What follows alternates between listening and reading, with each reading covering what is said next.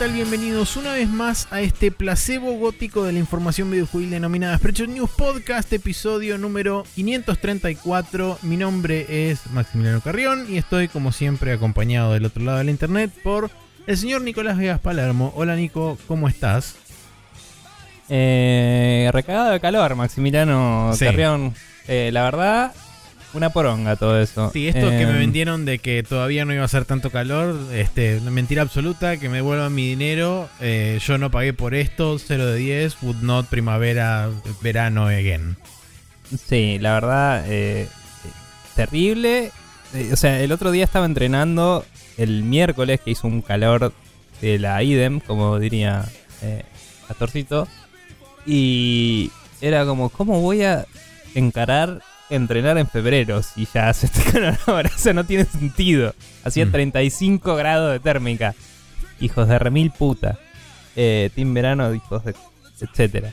Em, pero bueno, acá estamos. Tuve un día medio de mierda en el laburo, pero estoy cayendo ahora que estoy de vacaciones. Hasta el eh, 28, me tomé una semanita. Voy a visitar a mis viejos, etcétera.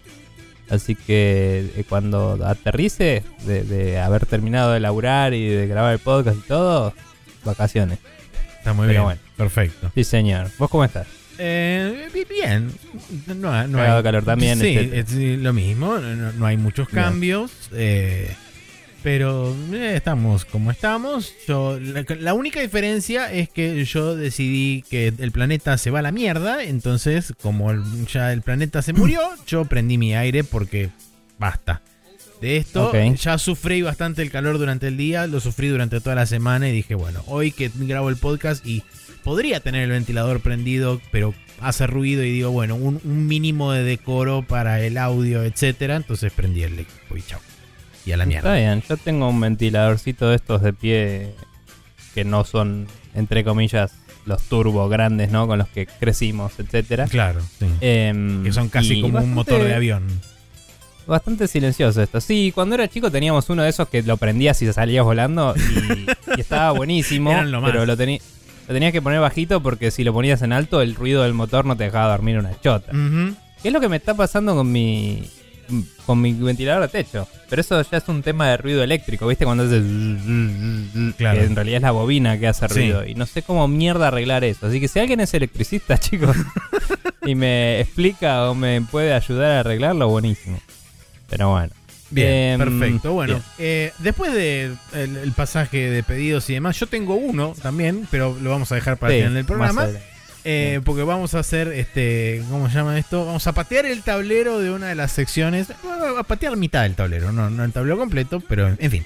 Eh, gracias a toda la gente que eh, compartió, shareó, contestó una encuesta que hicimos a través de Twitter y demás. Eh, entre ellos a Neko Bacchiani, Chuntaro DS, Mati Falseta y gran elenco.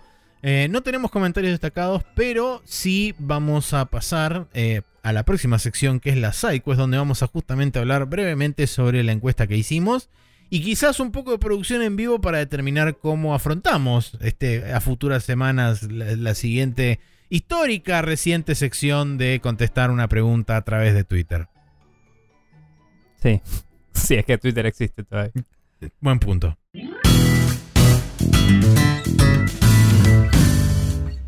Como dije, estamos en la side quest donde vamos a leer y contestar, no, eh, vamos a leer los resultados de la encuesta que hicimos en Twitter, que hablaba específicamente sobre una de las noticias que charlamos la semana pasada, específicamente con respecto al mercado de PC en Japón y su crecimiento reciente eh, que observaron este, a través de un estudio. La pregunta específica decía, ¿cuánto creen que un eventual arribo en cantidad de la Steam Deck a Japón cementaría aún más el mercado de PC como viable en ese país? Había cuatro opciones, mucho contestó el 30,4%, poco contestó el 60,9%, nada 8,7% y no sé 0%. Tenemos un par de comentarios adicionales. Uno de Lorenzo Ujú. Macay que dice: Hola, gente. Personalmente creo que la posibilidad de jugar títulos como Persona 5, Like a Dragon, Ishin, Monster Hunter Rise y más en handheld podría contribuir al aumento del mercado de PC siempre y cuando el stock acompañe. Saludos. Y sí, Cabe destacar que dos de esos tres juegos se podían jugar en portátil ya en Japón sí, En eso es cierto. también. y acá también, ¿no? Pero digo, eh, o sea, en ese sentido, el, el poder jugar a los Yakuza, a los Yakuza en portátil puede ser un movilizante. Sí, Eh, sí, sobre Pero- todo porque allá tienen bastante éxito. En Japón son Claro. muy populares. Pero me refiero a. eh, o sea, no había pensado en los Yakuza, pero es un buen, re buen punto. Pero digo, la mayoría de los otros juegos, o sea, justo los dos que mencionó están en Switch. Sí. La mayoría de los juegos grandes en Japón apuntan a la Switch porque es la consola más vendida hoy allá. Em, o está ahí, está vendiendo más, digamos, que la Play. No sé si es la más vendida todavía o no. No, Em, sí, por, por afano. O sea, en, en cantidad total sí. Ok. Em, pero a lo que me refiero es eso, ¿no? Es como que es la consola target de la mayoría de los estudios allá. Pero cuando pensás en, claro, eh, Ryuga Kotoku y ah, quizás algún otro juego que haya salido en Steam que no esté en Switch, esos, obviamente, de, Y por de ejemplo, estudios japoneses van a movilizar más que probablemente, no sé, poder jugar a eh, el Doom o lo que sea Sí. a 60 frames. juegos que están disponibles en consola, eh, en otras consolas y que también están disponibles en PC, como por ejemplo los Biohazard allá, las remakes, que están, van a estar disponibles en Switch, pero es versión cloud. Entonces Sí. quizá tendría más sentido tener una versión nativa en una, en una cosa como un Steam Sí, Deck. sí, digamos que en el tren vas a poder jugar mejor. Más allá de que allá tienen conexiones medio mágicas. Sí, del espacio y misteriosas podés del futuro. hacer tethering con el celular y eso. eh, es otra cosa, sí. Está bien. Y después Matías Falseta dejó un comentario también que dice, yo creo que el Steam Deck viene más que nada a acompañar a, u- a un usuario que ya es de PC principalmente. No sé si para alguien que no suele utilizar la plataforma de Steam su primera opción sea esta consola. Eh, Sí, no. no. sí, digamos que en concepto lo banco. O sea, creo que ese es el público target del Steam Deck. eh, como público inicial al que apunta Valve, digamos. Sí, Pero como hemos dicho, Valve lo que quiere es crear un nuevo mercado en el cual el sistema operativo de facto sea SteamOS, ¿no? claro. Porque es gratis la licencia y no tenés que pagarle a Windows, entonces puedes vender eh, tipo computadoras portátiles baratas. Y automáticamente Entonces, eso, te inserta dentro del ecosistema de Steam. Claro, claro. Entonces, em, digamos, en- eh, también lo hemos mencionado hace poco, pero el esquema viejo propuesto creo que era por EA, ¿no? De nuevo, del, el- del hardcore gamer, entre comillas, el- Sí. el, early adopter, viene, prueba lo que está en la tecnología de punta o lo que está hecho súper de nicho. Y después va y se lo evangeliza a los demás y le dice, che, esto es la posta.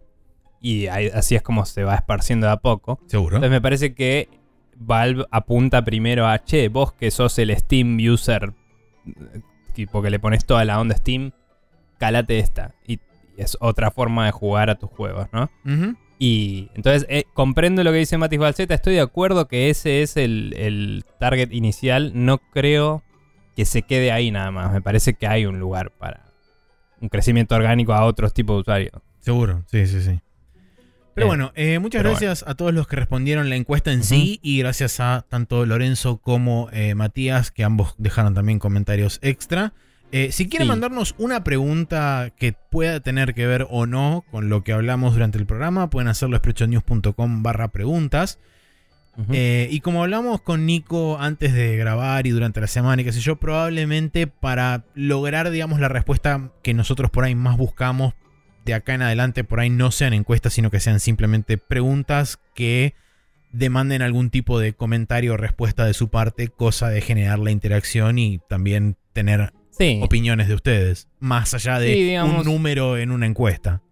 No es nuestro plan caer en la de la pregunta fandango tampoco, pero sí nos gusta saber qué opina la gente sobre los temas que hablamos eh, de una semana a la otra. Y a veces suelo decir en el programa no alcanza, mucha gente lo escucha y dice, uy, después voy a escribir y se cuelga, nos lo han dicho, tipo, che, me olvido. Eh, entonces cuando lo ponemos en las redes sociales eh, está más presente. Lo que a mí me preocupa es si Twitter va a seguir existiendo. Sí. Em, pero la realidad es que, eh, bueno, también lo estábamos hablando antes del programa. eh, hay toda una parte de Twitter que está empleada en Europa y no los pueden rajar sin justificativo porque tienen leyes de protección al empleado, no como otros países un poco menos serios, vamos a decir. Eh, em, y va a seguir andando ese sitio. eh, así que por ahora vamos a seguir ahí. Pero tenemos que pensar a futuro cuál queremos que sea nuestra red social de cabecera. Y probablemente nos terminaremos mudando a Instagram como principal, asumo. Y capaz, no es mi preferencia, porque no es donde está la industria. Pero hoy la industria se está eh, moviendo a muchos lados distintos y lo que quiero ver es si hay un lugar de facto en donde caiga todo, digamos.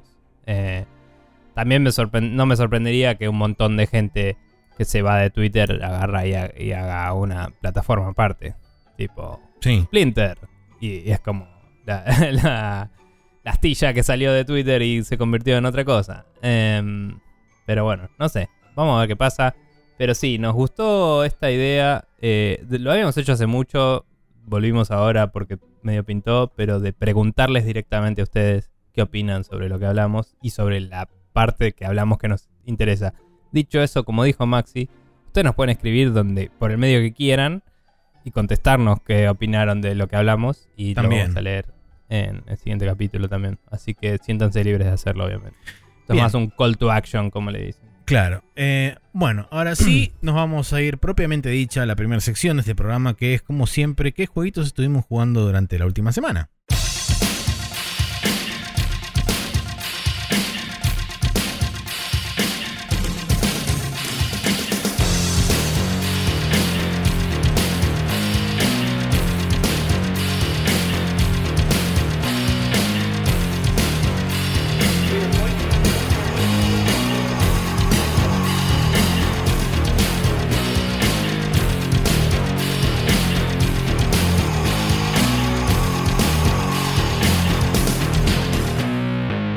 Y aquí estábamos en los jueguitos que jugamos durante esta última semana. Eh, hay prácticamente todo lo mismo, así que mm, da lo mismo por dónde arrancar. Contame un poco más sobre Vampire Survivors, por ejemplo. Bien.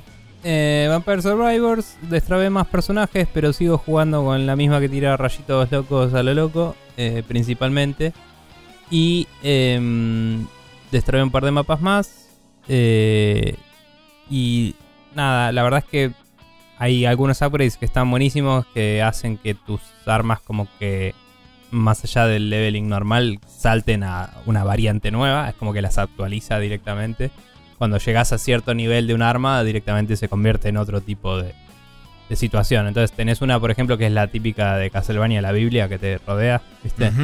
Vas spawneando cada vez más Biblias, pero spawnean una vez cada tanto. Y llega un momento que tenés una que es tipo perpetuo y gira alrededor tuyo y es como que es una no me acuerdo el nombre, pero es como un escrito medio hereje. Entonces giran como runas así relocas alrededor tuyo y vas rompiendo todo.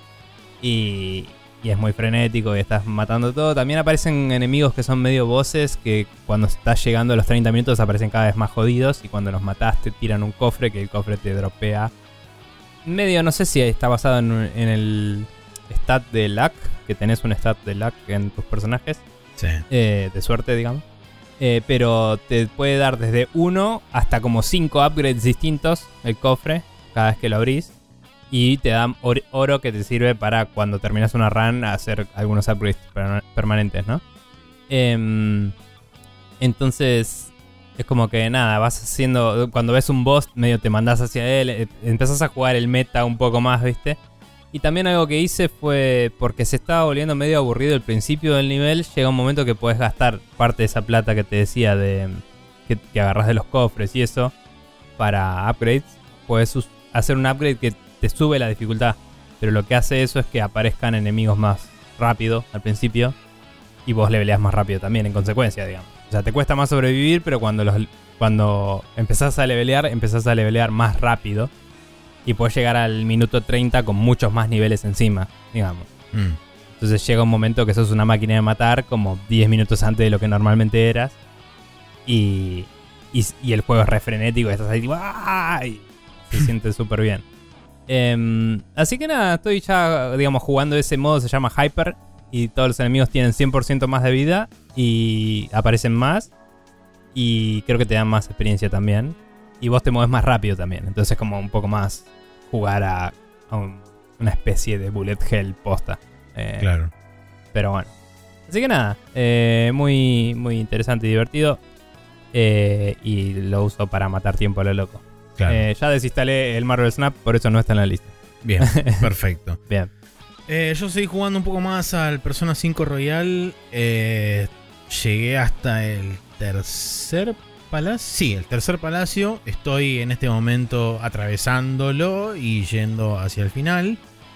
Eh, ya se me sumó otro nuevo personaje más de la party. O sea, hasta ahora sigue más o menos la cronología natural. Y este, como venía comentando, vienen insertando bastante bien este, algunas eh, escenas nuevas y qué sé yo. Eh, y además, a partir de hace un, entre comillas, par de semanas dentro de lo que es el calendario del juego, eh, ya me dieron la posibilidad de interactuar como Confidant con la pibita de pelo rojo nueva que está Sí. súper insertada así de forma medio este, paracaidista. Y Mm. ahora es como que quizá tiene un poco más de sentido y que, que está, y que esté un poco más inserta, digamos, en, algunos, en algunas partes de la historia. Tiene una escena que es específicamente la escena donde te la presentan como Confidant, que se nota que está aislada, sobre todo si jugaste el juego anterior, pero está muy bien este, compaginada dentro de lo que sería, digamos, la narrativa general de la historia. Entonces me da la impresión de que por ahí a partir de este momento en adelante es como que va a tener un poco más de interacciones, no solamente con vos, porque hasta ahora es con el único que tuvo interacciones, porque obviamente el personaje principal, pero asumo que quizás a partir de ahora en adelante va a tener un poco más de interacción con alguno de los otros del grupo. Eh, pero sí, sigo, sigo jugando. Ahora lo que me estoy dedicando a hacer un poco es los personas que había, que había este, recolectado en los, en los dungeons anteriores. Los, me los estoy equipando, o sea, los estoy sumoneando a través del sistema del Velvet Room, donde vos podés, cada persona que vos capturaste, después vos la podés liberar Sí. eh, para hacer justamente el lugar en tu inventario de personas. Pero después, cuando vas al Velvet Room, las podés resumonear por una cantidad X de plata. Eh, entonces lo que estoy haciendo ahora es resumonear esas personas de ba- más bajo nivel para levelearlas hasta el máximo donde desbloquean todas sus habilidades. Y eso después lo que te permite, una vez que querés empezar a hacer fusiones, es, Claro, este, es agarrar las skills de más alto. no solamente nivel. agarrar las skills de más alto nivel, sino también la posibilidad de hacer mix and matching. Y creo también que si tenés todas las skills desbloqueadas, te puede llegar a dar un bonus extra en la fusión y darte aún más experiencia, independientemente de la experiencia que ya te dan por eh, haber tenido el confidant correspondiente al Ujú. tipo de persona de ese, porque las personas también seguían por las cartas del tarot que son este el full sun, este Sí, sí. chariot y todas esas cosas. Sí, eh, voy a tratar de explicarlo un poco mejor para el oyente porque yo te lo entendí todo, pero me parece que fue medio abstracto Sí, todo. medio abstracto. Pero como un Pokémon, las personas los puedes levelear hasta. No sé si tiene un nivel muy alto de level cap o cuál es. 99 todos.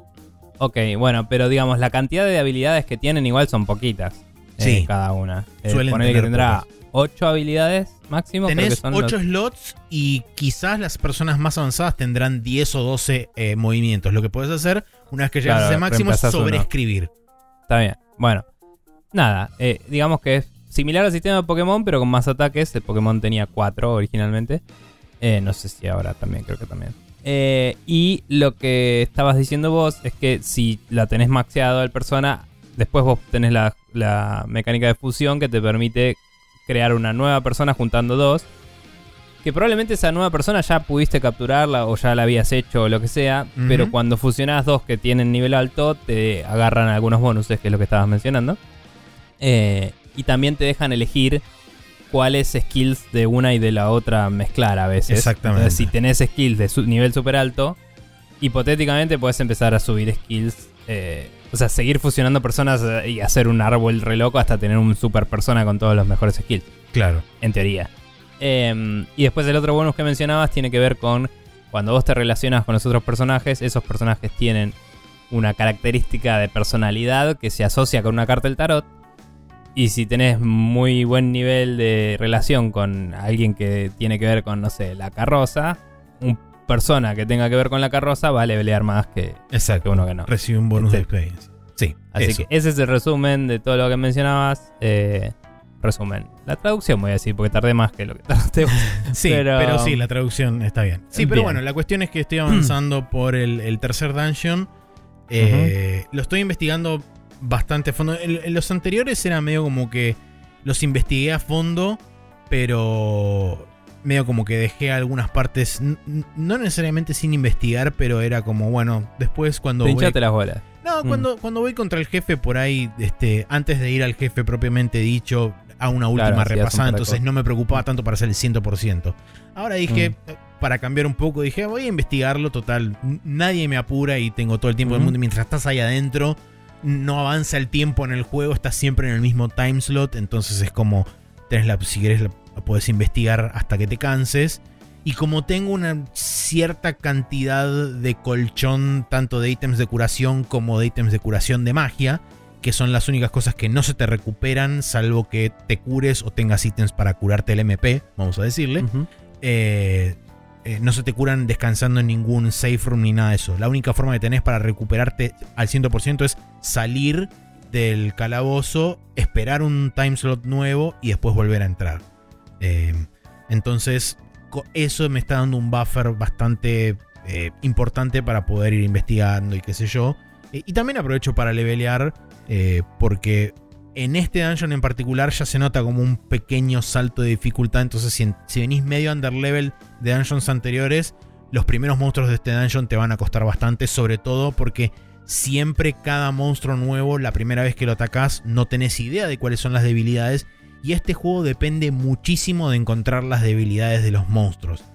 Eh, Y no solamente eso, y esto es algo que es un trauma mío personal con la mayoría de los JRPGs, pero en este juego en particular fue uno de los que más lo noté, que los status sirven un montón. El sleep entra muchas veces, el forget, que es una suerte de este, silence, entra muchas veces. El Daze, que es como que lo predispone a que cuando vos le pegás le cause un stun y quede tirado en el piso y vos le puedas hacer el ataque, el ataque de- con, con todos. Entonces, Sí. tiene varios estatus que son interesantes, son útiles y te permiten muchas veces saltear el turno del enemigo, cosa de que sigas vos la ronda y lo caes a trompadas sin que te toque.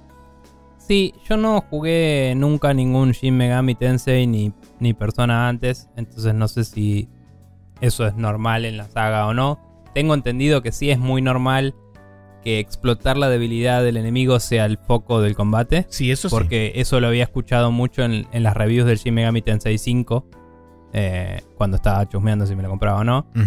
Em, pero nada, sí es cierto lo que decís, me gusta. Eh, a mí, en For the Record todavía no lo seguí porque, como te había dicho, Sí. eh, ahora me voy una semana, etcétera. Y dije, bueno, cuando vuelva lo sigo y estoy jugando otras cosas.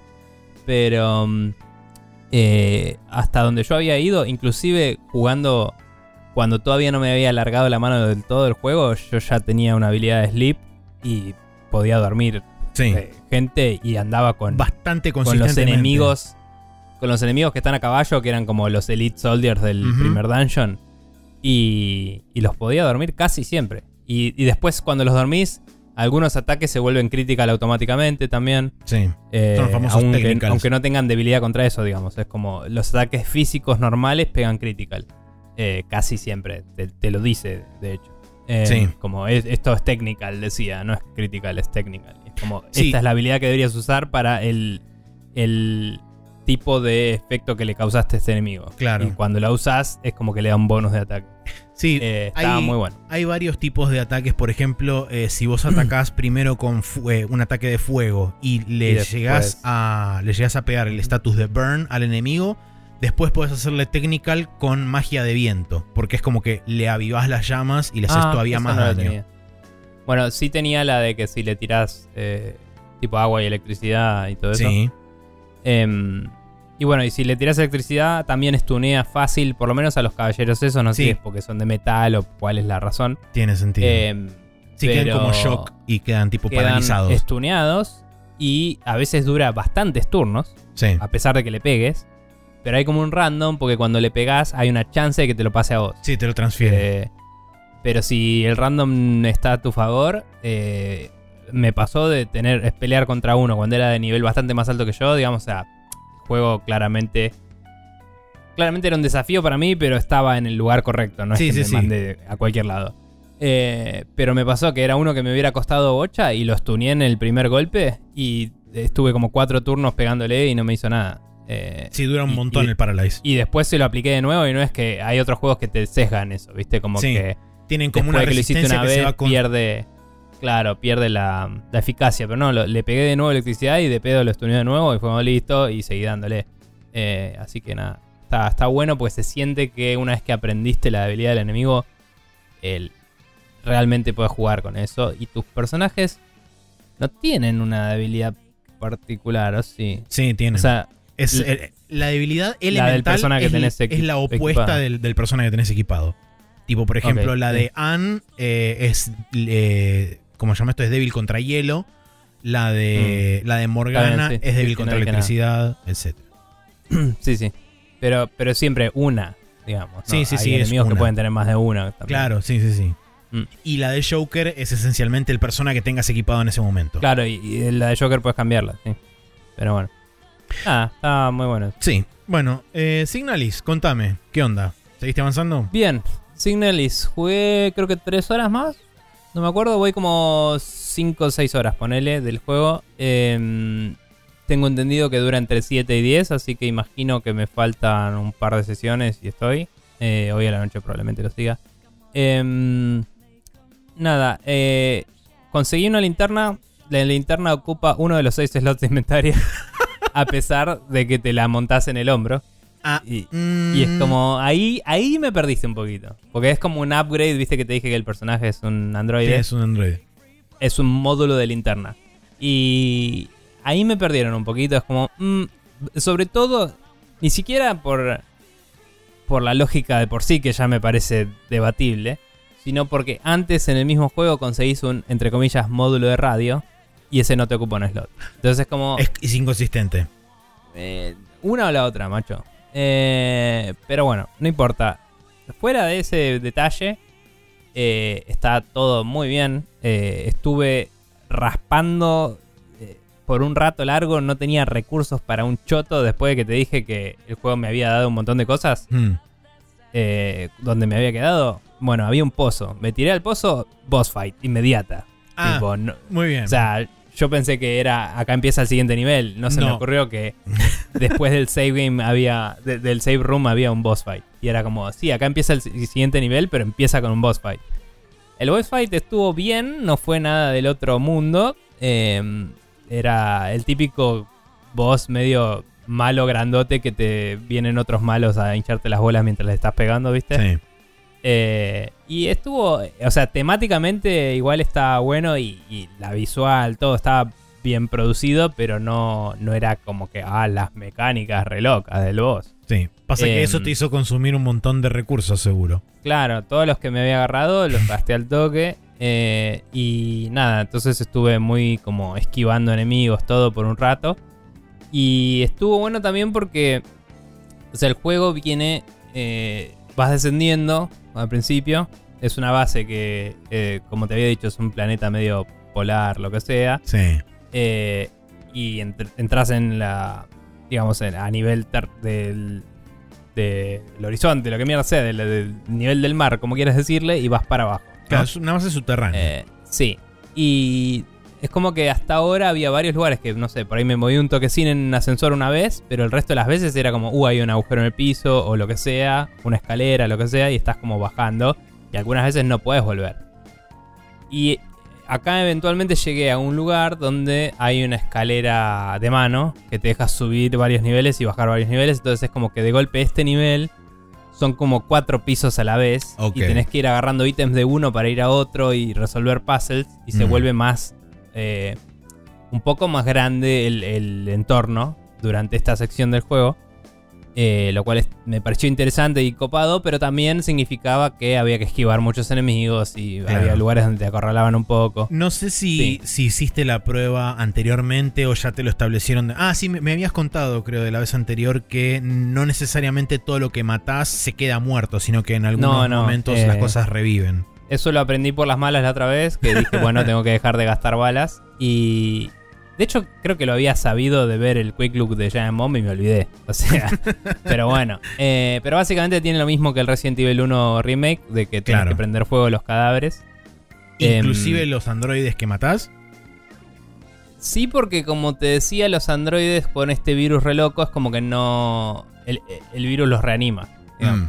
Eh, entonces, mientras ese virus siga vivo, es como que puede el cuerpo levantarse de nuevo. Claro, pero yo lo que Eh, decía era, por ejemplo, en el caso de los androides, si comprenderlo fuego alcanzado era tipo, no importa no, lo si que los les haga, fuego, se ya está. Ah, listo, ok. Si los prende fuego, ya está. De hecho, como te creo que te dije la otra vez, los humanos, hasta donde yo vi, no sobreviven a este virus. Ah, y sí, no me había hay de eso. Cierto, cierto. O Sí, sea, sí, sí, lo contaste. Si hay algún enemigo humano, probablemente sea una persona corrupta o algo así, no sea un chabón con un virus. Claro, está. A menos que, no sé, después me cruce alguno y sea un remutante. Pero digo, hasta ahora los humanos están muertos. Y los, los que ves son. Los robots. únicos enemigos son los androides, ok.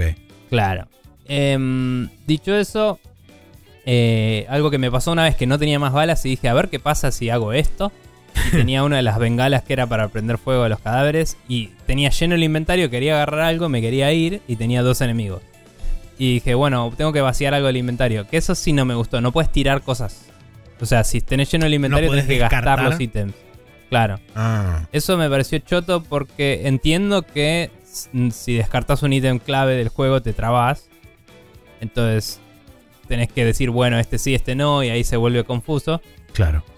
Pero eh, es como que si no tenés que ir siempre hasta el save room para guardar las cosas en la caja tipo Resident Evil Mm, y sí. volver. Y digo, y capaz que le falta un sistema de poder dejar en el piso y que haya un brillito en el piso de acá está el ítem y lo vuelvo a buscar después. ¿me ¿Entendés? Como otros Resident Evil. Em, pero bueno, de cualquier forma, era tipo, tengo todo lleno en el inventario, tengo una bengala, esto me ocupa un slot, a ver qué pasa si la uso contra el enemigo.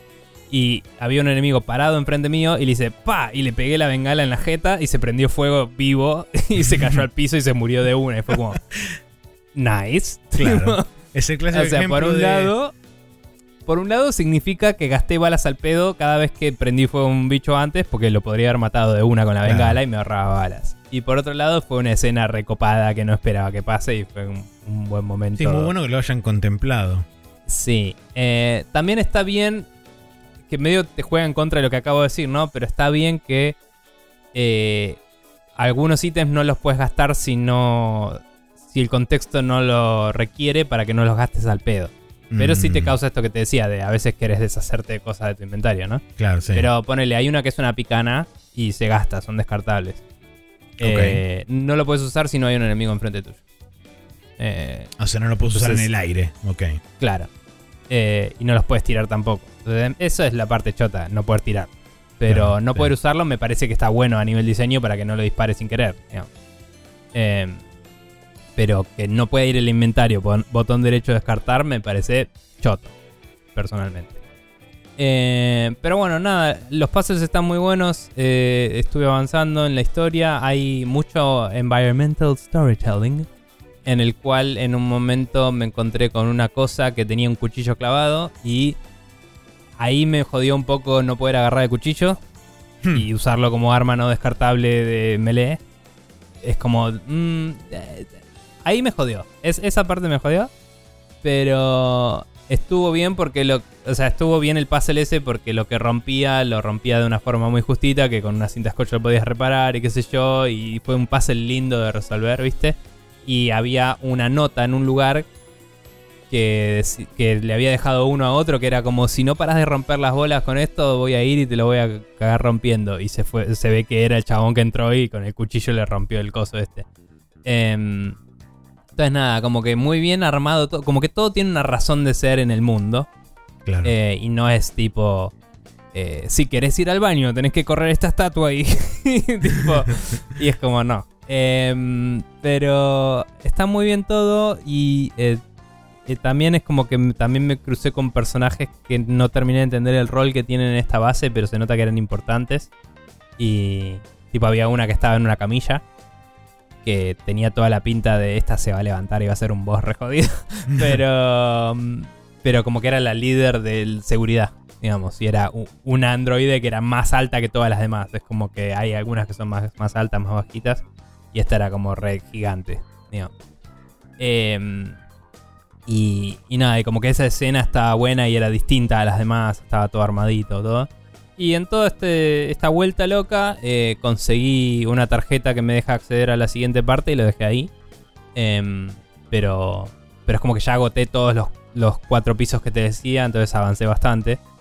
Y ahora me queda entrar en esa puerta, que supongo que me va a dejar subir o bajar un ascensor para ir a otro piso directamente y debe ser medio el cierre de esta sección.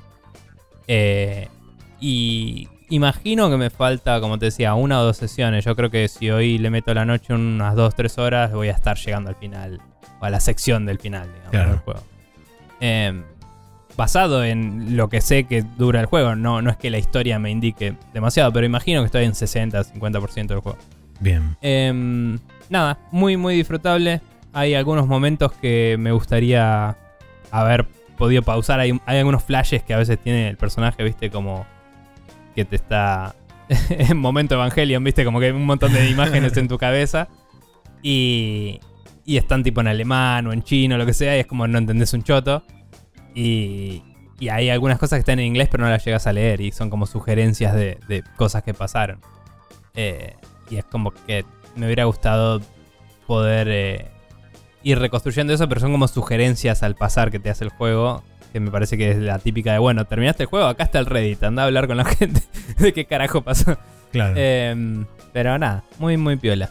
Y, ah, y apareció un chabón que se llama Alder en un momento. Y dije, nadie jamás se llamó Alder en una cosa de ciencia ficción y fue buena persona. Inmediatamente me tiró por un ascensor. Como. Confirmado. Checks O sea, perdón, spoiler alert, pero era obvio. O sea, dije, esto, este chabón no puede ser bueno. Y me está diciendo algo. Y la toma es claramente desde un elevator shaft. Y dije, esto no va a terminar bien. Mm. Y me patea y me, cae- me caigo así. Y hay tipo una pila de cadáveres abajo mío que me hizo sobrevivir. Y dije, todos esos cadáveres soy yo. Que no paro de volver de alguna forma. Y, y es como que esta es la vez que sobreviví por todos mis propios cadáveres. ¿o ¿De qué estamos hablando? No sé, alguien está tirando un montón de androides ahí. Re loco. Em, pero nada, súper disfrutable. Voy a seguir hoy lo que pueda. Y si no lo termino, lo terminaré cuando vuelva. Pero. Very good. Muy bien. Bueno, yo terminé el Bayonetta 3. Bien. Y. Fuertes declaraciones. Sí. Eh, la verdad. Maxi, este es un espacio seguro. Decí primero las cosas no spoiler y después vamos a poner un spoiler tag y me contaste lo que quieras. No, no, no, es que no- ni siquiera hace falta, porque es, es complicada la relación que generé con el juego, porque genuinamente el combate me parece, el combate específicamente cuando estás jugando con Bayonetta me parece una de las mejores cosas que hizo Platinum. El problema es que no es eso todo el tiempo el juego.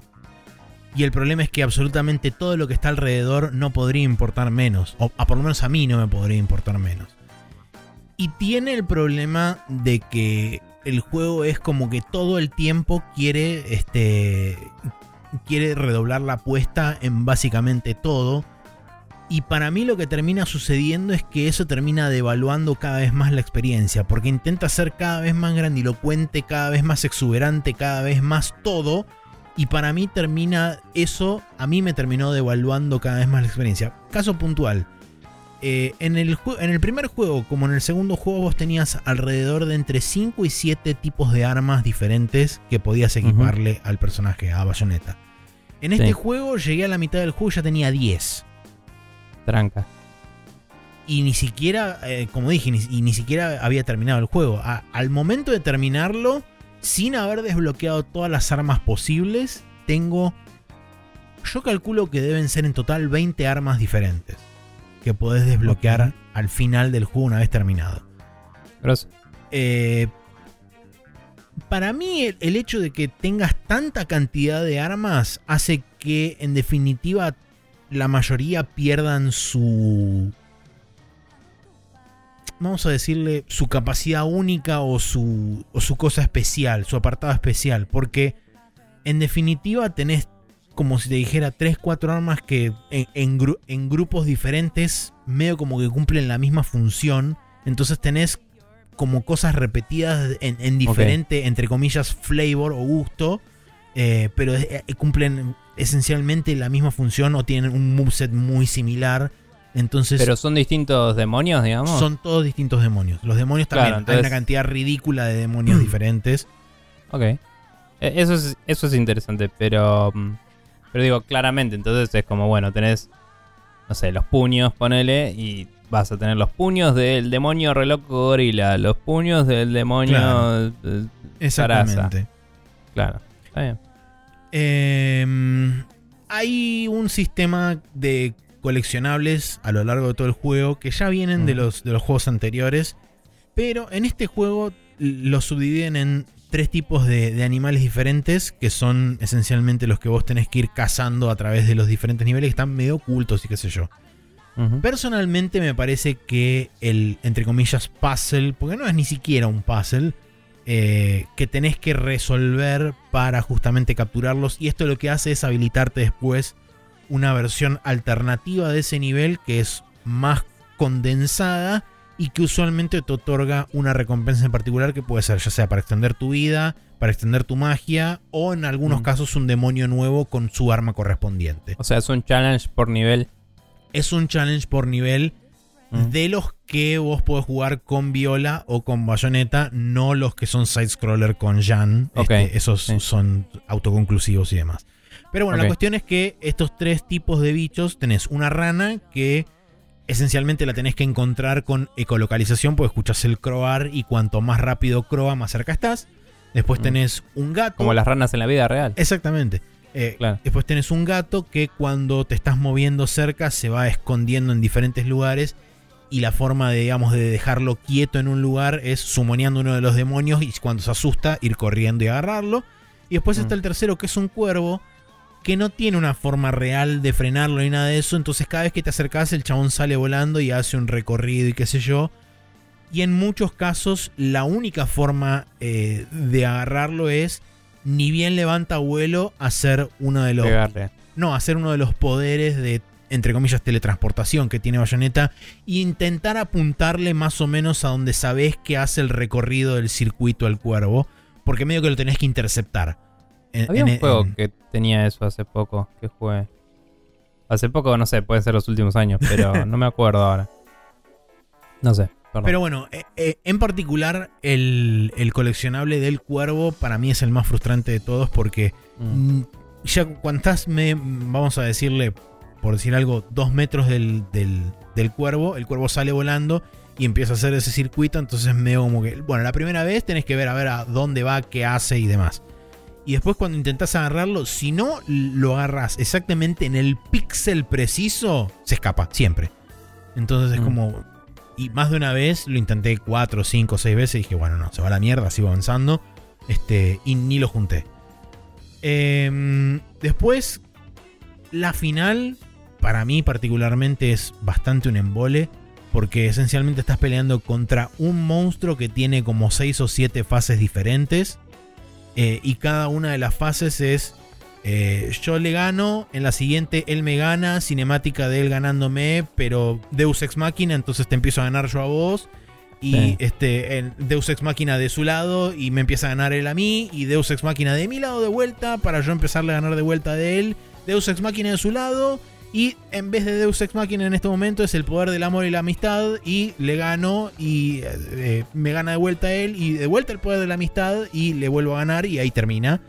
Eh, y es como se vuelve aburrido, monótono, pesado, frustrante Mm. porque eh, no termina de terminar nunca la pelea.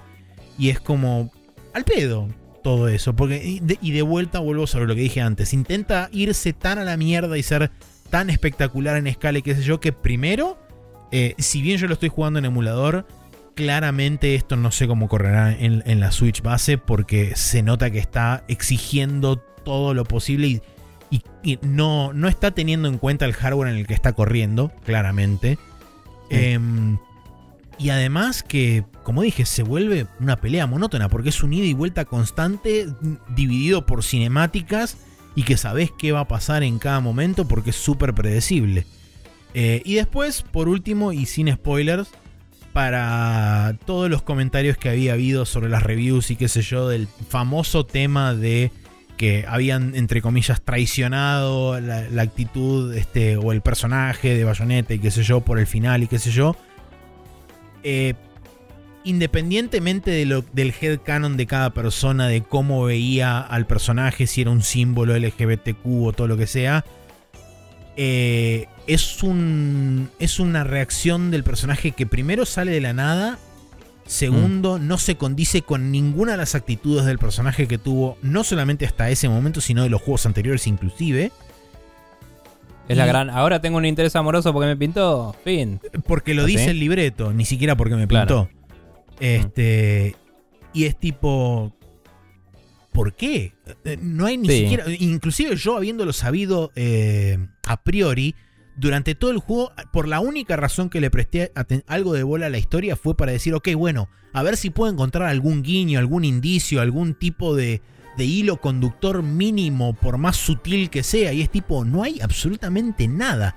De buenas a primeras arranca una cinemática y es tipo, acabo de establecer en el segundo 3 de esta cinemática que de ahora en adelante tiene un interés amoroso porque el, el libreto dice que a partir de este momento tiene que suceder esto. Y es tipo, Claro. ¿Qué? Em, estaba pensando en cuál juego era el que tenías que matar pájaros y era el God of War de 2018. claro, los, Que estaban todos los cosos Ravens de, de- de Odín. Sí. Que tenías que acercarte y cuando salían volando tirarle con el hacha, básicamente. ¿no? Sí. Era. Exactamente. Pero bueno. Sí, también tenías que trazar la trayectoria de interceptación y demás.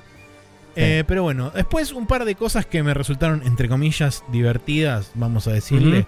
Eh, porque eh, tiene varias referencias a cosas, como por ejemplo hay una bayoneta que es claramente uno de los universos paralelos. Hay una bayoneta que claramente es una referencia a Lupin, el famoso ladrón. Mm, Eh, después... en- en- y- Lupin, espera. Lupin, sí. Eh, y lo, lo gracioso también es que todas estas referencias ocurren exactamente en un lugar que es este lugar, eh, la- una, una suerte de París alternativo. Después ah, hay un momento zombies. Bueno, el primer Bayonetta tenía como una ciudad que no era necesariamente parisiana, pero era como europea, claramente. Sí, es europea. te- tenía una Sí. inspiración. Era más bien tipo. Tampoco era Venecia, pero era italiana más Era, bien. era más, más arquitectura italiana, sí. Mm. Eh, pero bueno, la cuestión es que en este en, en este parte del mapa hay un momento zombies y si hay un momento zombies tenés que poner un baile de thriller. Sí, había una Bayonetta Michael Jackson, iba a decir. Eh, ¿No? ¿No? necesariamente una bayoneta Michael Jackson, pero hay un momento thriller. Eh, y Mm. después hay una voz battle que es esencialmente la ópera del quinto elemento, eh, porque les pintó. Eh, y por último hay un Father Son Kamehameha en un momento también, este, porque de nuevo les pintó.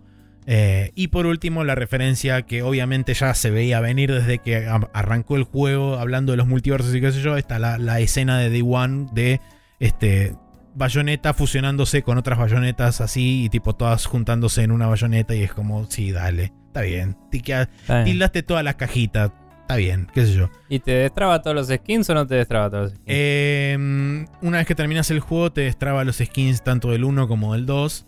Eh, no sé si lo pero que... no todos estos alternativos. Sí, sí, cada uno de estos alternativos los puedes ir destrabando a medida que vas pasando los niveles. Ah, Eh, ok, ok. Y al final de todo, cuando van a hacer el juego, te destraba el skin del Bayonetta 1, el skin del Bayonetta 2. Lo que no sé si te destraba, y eso también me llamó relativamente la atención, es que tanto en el 1 como en el 2, las versiones de Switch eh, y las versiones de Wii U también, tenían skins de personajes de Nintendo. En este juego Mm. hasta ahora no los vi. No sé si voy a jugar como para comprobarlo. Quizá lo busque en internet porque sinceramente eh, el juego me desilusionó bastante. A pesar de que, como dije, el combate específicamente con Bayonetta. Y no me detengo ni a hablar de Viola porque me parece un personaje bastante aburrido y básico en absolutamente todos los niveles. Mm. Em, pero el combate con Bayonetta me parece súper divertido. El problema está en que si el juego fuera 95% eso y 5% todo lo demás, me parecería por lejos el mejor juego. Pero no lo es porque es menos de la mitad del juego jugar con Bayonetta. Mm. Em, ¿Qué te iba a decir? Lo de los skins que dijiste de Nintendo era más que nada en el 1 igual. O sea, que era la el port para... No, en el 2 Para- también había skins, ¿eh? Varios.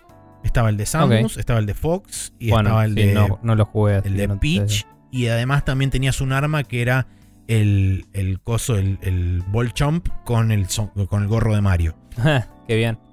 Bueno, eh, igual eso, digamos, Eh, bueno, en el 2 se ve que fue parte del desarrollo, pero digo, eh, del 1 fue porque lo estaban porteando y, y- Sí, y fue un agregado. el presupuesto para ese agregado. Eh, en el 3 se ve que era como, bueno, sacalo y hacelo, ya está. Eh, pasó suficiente tiempo como para agregarle extras, qué sé yo.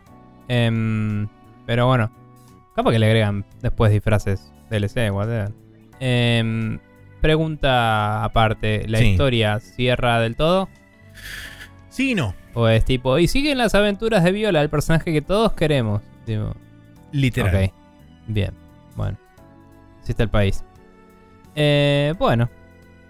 Bien, Sí. tenías un juego más. Eh, sí, perdón, tenía un juego más. Salió eh, la actualización del cuadragésimo aniversario de Flight Simulator, que Está trae, entre otras cosas, helicópteros, planeadores y eh, varios aviones clásicos que habían venido en versiones anteriores de Flight Simulator. Inclusive, según estuve leyendo en, las, este, en la nota de prensa del lanzamiento oficial del parche, que, que cabe aclarar es gratuito para aquellos que se lo quieran bajar. También eh, le incorporaron lo que se denominaban misiones de muchos de los, de los Flight Simulator anteriores. No sé qué comprenden porque genuinamente no me puse a buscarlas adentro de la UI. Este. Simplemente quise probar, hacer un vuelo de prueba y demás. Eh, pero una de las cosas que, por supuesto, necesariamente tuvieron que cambiar o que modificar o que este, refrescar un poco es el modelo de aerodinámica y el modelo de vuelo esencialmente de todos los aviones, porque al incluir tanto helicópteros como planeadores tenían que incluir térmicas, Mm. porque esencialmente los planeadores si no hay un viento que venga del piso se caen y no es que se caen, pero siempre van hacia abajo. Y la idea Sí. es que los planeadores utilizan las térmicas que son corrientes de aire caliente ascendentes para Sí. eh, obtener altura y así extender su, su capacidad de vuelo. Este cambio esencialmente lo que hizo es que el modelo de vuelo de todos los aviones se vea fundamentalmente modificado porque ahora tenés inclusive turbulencia proveniente del piso, no solamente del cambio de las corrientes de aire. Lo cual hace que los aviones se comporten de forma todavía mucho más fidedigna a como se comportan realmente en la vida real. Y tipo, haciendo un vuelo desde un punto A hasta un punto B fue como posta. O sea, la turbulencia que Mm. estás sufriendo no, se condice mucho más, eh, mucho más realmente con lo que sucede en la realidad. Sobre todo en aviones chicos, eh, que es Mm. donde más se nota el, el sacudón y el movimiento. Me pregunto cómo será el nivel de simulación, ¿no? Porque uno podría simplemente tener como unas movidas prebequeadas de, bueno, este sacudón es turbulencia 1 y este es turbulencia 7. Y Claro. Si el numerito da tanto, tíralo para el 1, si no es 2, 3, y así modularlo, digamos. Eh, pero a nivel datos no es tanto más, o sea, obviamente en todo el mundo es un montón, ¿no? Que, que Sí. streamea todo el mundo entero este juego. El único juego realmente next gen, etcétera. Pero mm, digo, o sea, ya tenés todos los datos de todos los sistemas que estás poleando. Seguramente que esos mismos tienen también los datos de, de las térmicas, como decís. Supongo. Entonces es tipo agregar eso a, la- a los datos que streameas y después tenés, eh, no sé, dividido por sectores de cada, no sé, 500 metros, lo que tenga que ser, qué valor tiene. Y cuando tu avión está intersectando con ese cubo en el espacio 3D, le imprimís ese valor y le decís, bueno, reacciona a este impulso. Y es como...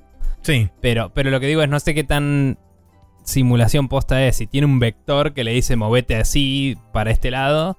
O si es como, che, acá hay turbulencia 5 y directamente aplicar turbulencia 5. Sí, Y- no lo sé. Lo que sí sé es que dependiendo del live weather, eso también te puede cambiar en tiempo real. Porque Claro, eso decía que es otra capa de datos más que consumen de servicios que seguramente ya los tenían y no se los seguramente. estaban sí, pidiendo. sí, sí, sí. Entonces, a nivel sistema, es no es tanto lo que tienen que actualizar. La parte grande, el grueso de eso es la lógica de cómo reacciona el avión. Claro, tal cual. Y eso es lo que digo, cuánto lo habrán hecho a mano y cuánto lo habrán hecho. Porque si lo tenés que simular físicamente también, es un esfuerzo que la Xbox no se la banca, por ejemplo. Sí. La PC, ponele, pero Yo. como que si tenés que tener algún tipo de tensión superficial que vibra con el... No, olvídate.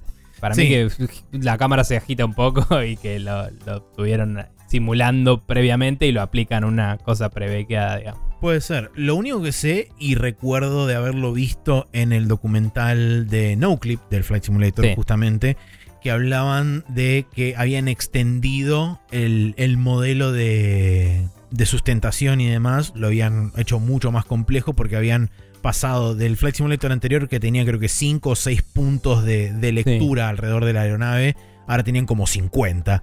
Y eso Sí, había sí, modificado un montón el tema de, por ejemplo, la pérdida y todo ese tipo de cosas. Entonces me da la impresión de que quizás con el simple hecho de por ahí tocar esos nodos y que esos nodos reciban un dato más, que es tipo eh, la- las, las velocidades de térmicas o ese tipo de cosas, quizá ya solamente el modelo de. El modelo de. Sí, ha- hace como vibración por la diferencia de Claro, valores. tal cual. Es como que eso lo- ser. se le suma a las distintas cuentas y eso solamente ya lo transfiere y era medio como bastante automático, pero nada. ¿Te fijaste en la cámara de afuera cuando estabas en turbulencia? A ver Sí. cómo.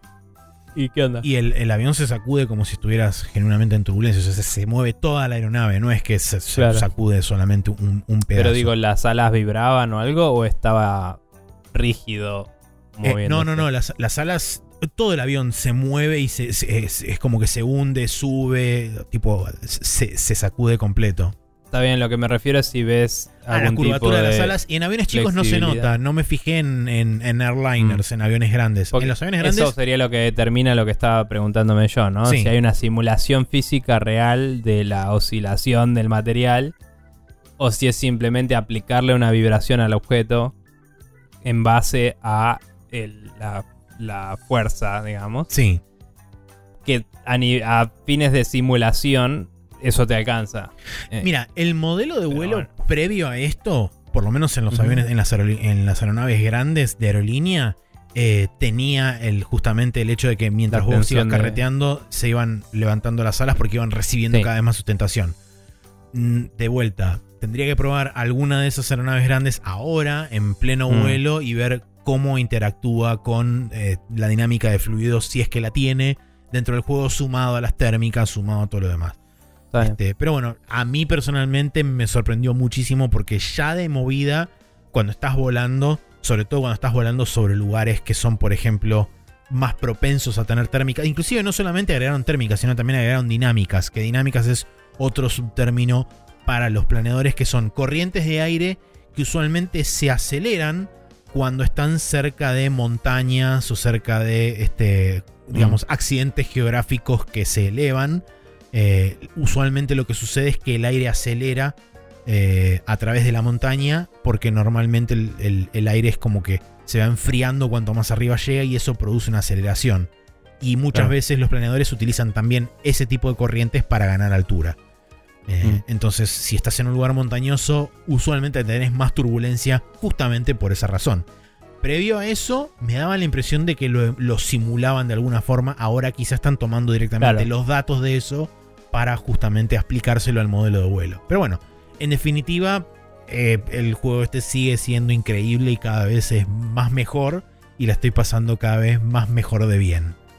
Está muy bien. Bueno, me alegro. Bueno, Eh, hoy encontramos con mi viejo los el control que se había armado para Flight Simulator. nice. Que le dije, te vas a tener que armar el helicóptero porque este no te va a servir. También, sí. Otra Pero de las bueno. cosas que incluyeron ahora son los helicópteros.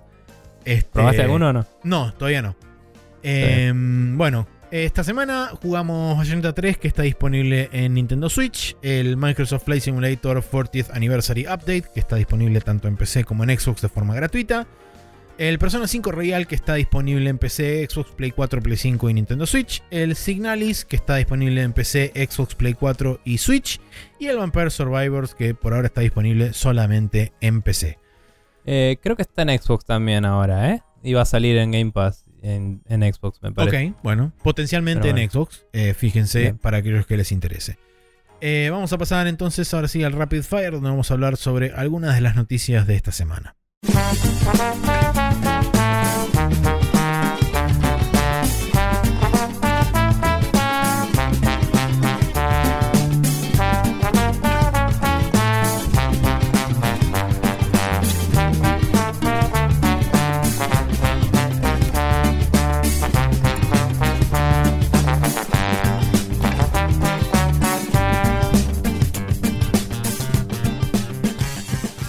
Aquí estamos en el Rapid Fire donde vamos a arrancar hablando sobre la primera noticia que dice, se conoce una patente registrada por Sony en la que se indica que podría estar investigando tecnologías de blockchain asociadas con NFTs. Esto en realidad es una, una patente que se publicó recién este año, hace un par de semanas, pero que fue registrada originalmente a mediados de 2021, cuando, recordemos, si la gente nos acompaña, este, eh, a través del camino de la memoria, era cuando Ujú. medio las NFTs estaban en pleno auge o estaban empezando a volverse algo así como el futuro de la cosa Sí. de la civilización. Y terminó yendo a ningún lugar. Entonces, eh, por supuesto que Sony tiene su propia forma de llamar las cosas. Hablan de este, traquear ítems in-game, eh, mejor dicho, eh, assets digitales in-game únicos, utilizando tokens de una, este, un ledger distribuido. Es una forma de decir, vamos a traquear NFTs con blockchain, eh, tan simple como eso. Sí. Em, pero por supuesto este tipo de patentes usualmente no quiere decir que cada cosa que se registre es cosa que después eventualmente termine pasando a ser real ni nada de eso. Inclusive una de las hipótesis que escuché creo en algún podcast fue que quizás Sony en un momento tenía planeado empezar a investigar esto, pero ahora simplemente se va a sentar sobre la patente y si alguien intenta hacer algo de forma similar, eh, con el simple hecho de tener una patente pueden decir, che, momento, acá esto me corresponde a mí parte del coso porque yo dije que se hacía de esta determinada forma, entonces páguenme plata. Mm. Eh, sí, no sé. eh, a mí me suena que esto era como una idea que tenían para todo ese sistema de PlayStation Stars. Creo que lo mencionó Jeff Grab como teoría también.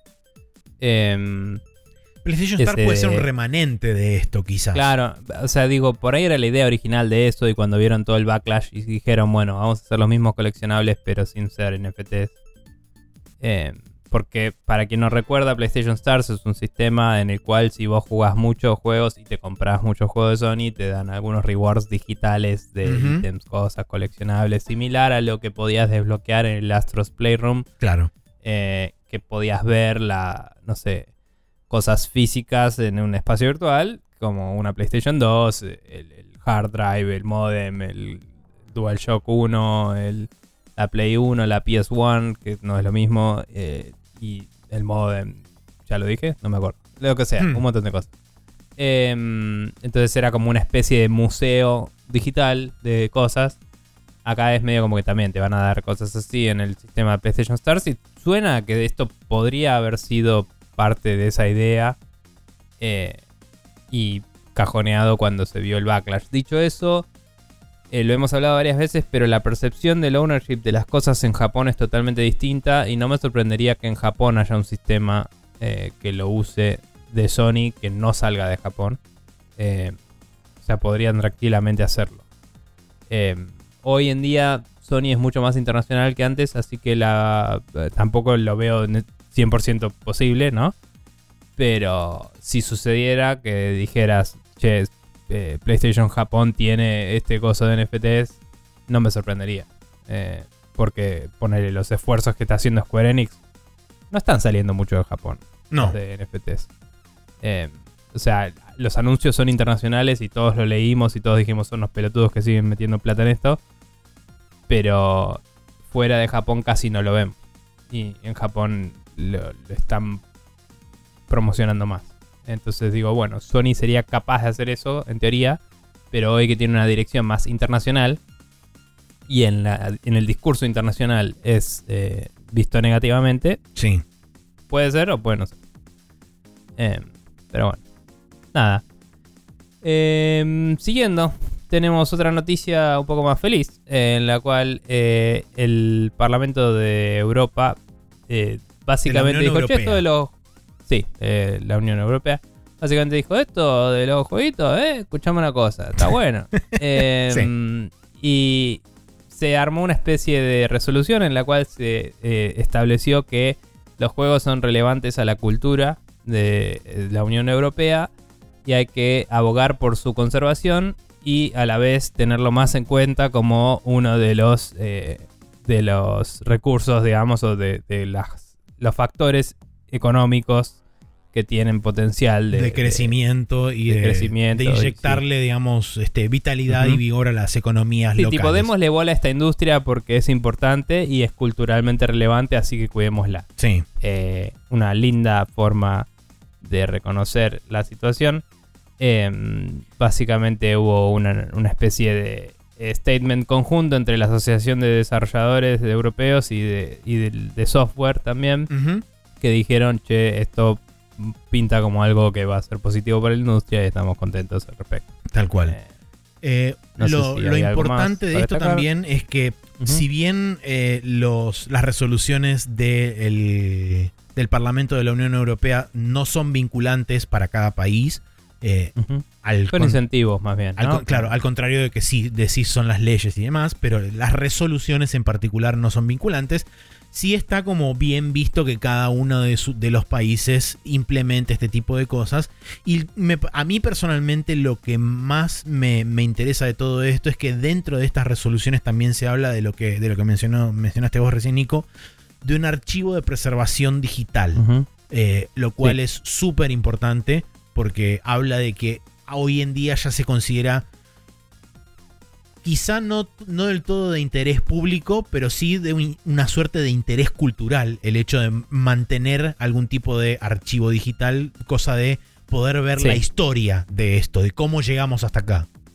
Sí, de hecho los definen como eh, a los juegos como una parte integral de la cultura, de la herencia de la cultura de Europa, Exacto. entre comillas. Eh, nada, me parece muy copado. También entre las cosas que se discutieron se está hablando de mejorar las leyes de propiedad intelectual alrededor de los videojuegos, que quizás tienen algunos casos que no estaban cubiertos por las leyes anteriores, digamos. Claro, sí. Eh, y de algo que me pareció interesante, eh, combatir eh, un poco más la corrupción de los juegos arreglados y eso en los esports, Ujú. que también es un área que no tiene nada de regulación comparado con los deportes tradicionales Tal y cual. hay gente que apuesta, o Sí. sea, hay cosas ahí, entonces es, está bueno que eso se regule también. No lo veo listado acá, pero pero estaría bueno que también haya un poco más de regulación de cuánto se explota a los a los que juegan en juego en los esports y todo, ¿no? O sea, los- estaría bueno que haya un poco más de darle bola a esa industria porque hay gente que empieza como menor de edad y le hacen jugar un montón y todo Sí, y los explotan bastante. Así que eso hay que ver si también lo cubren eventualmente. Y hablan de eh, también eh, lidiar con los temas de eh, ambiente de laburo tóxico, de representación de mujeres en la industria y hacer más énfasis en la educación para juegos. Así que nada, muy... Un pantallazo muy general, pero está bueno porque hablan de todos los, los temas más importantes, me parece a mí. Como que no, no parece que se les esté escapando uno súper alevoso. Sí. Bien. bueno. Eh, la siguiente noticia es una noticia de mierda, pero con final feliz, hasta ahora por lo menos, porque un grupo de estafadores se robaron una demo gratuita de un concepto para un juego de Superman y lo pusieron a la venta en Steam, por supuesto, el, eh, gracias a que la noticia alcanzó relevancia bastante grande y que se pudo filtrar justo entre medio de que Elon tuiteaba una cosa y la otra, entonces es como que acarreó bastante eh, viralidad dentro de, dentro de Twitter y varios news outlets se hicieron eco de eso. Eh, entonces la noticia llegó a oídos de Steam a través de varios canales y por suerte la dieron de baja. Pero eh, la cuestión es la siguiente. El- hay un desarrollador que se llama Tyson Butler Boschma que lanzó a través del sitio de, de Unreal eh, una demo gratuita que se llamaba Superman Style Flight Experience. Eh, perdón, Sí. Onich. eh, en itch la sacó. Em, Sí. Que y- corre sobre la. Cabe destacar sobre la ciudad de Matrix. Sí, que sobre la ciudad de Matrix que está disponible para este Unreal Engine 5 para la gente que se quiera bajar el Unreal Engine 5. Sí, Viene es con, ese- demo gratuita. es- con esa demo gratuita.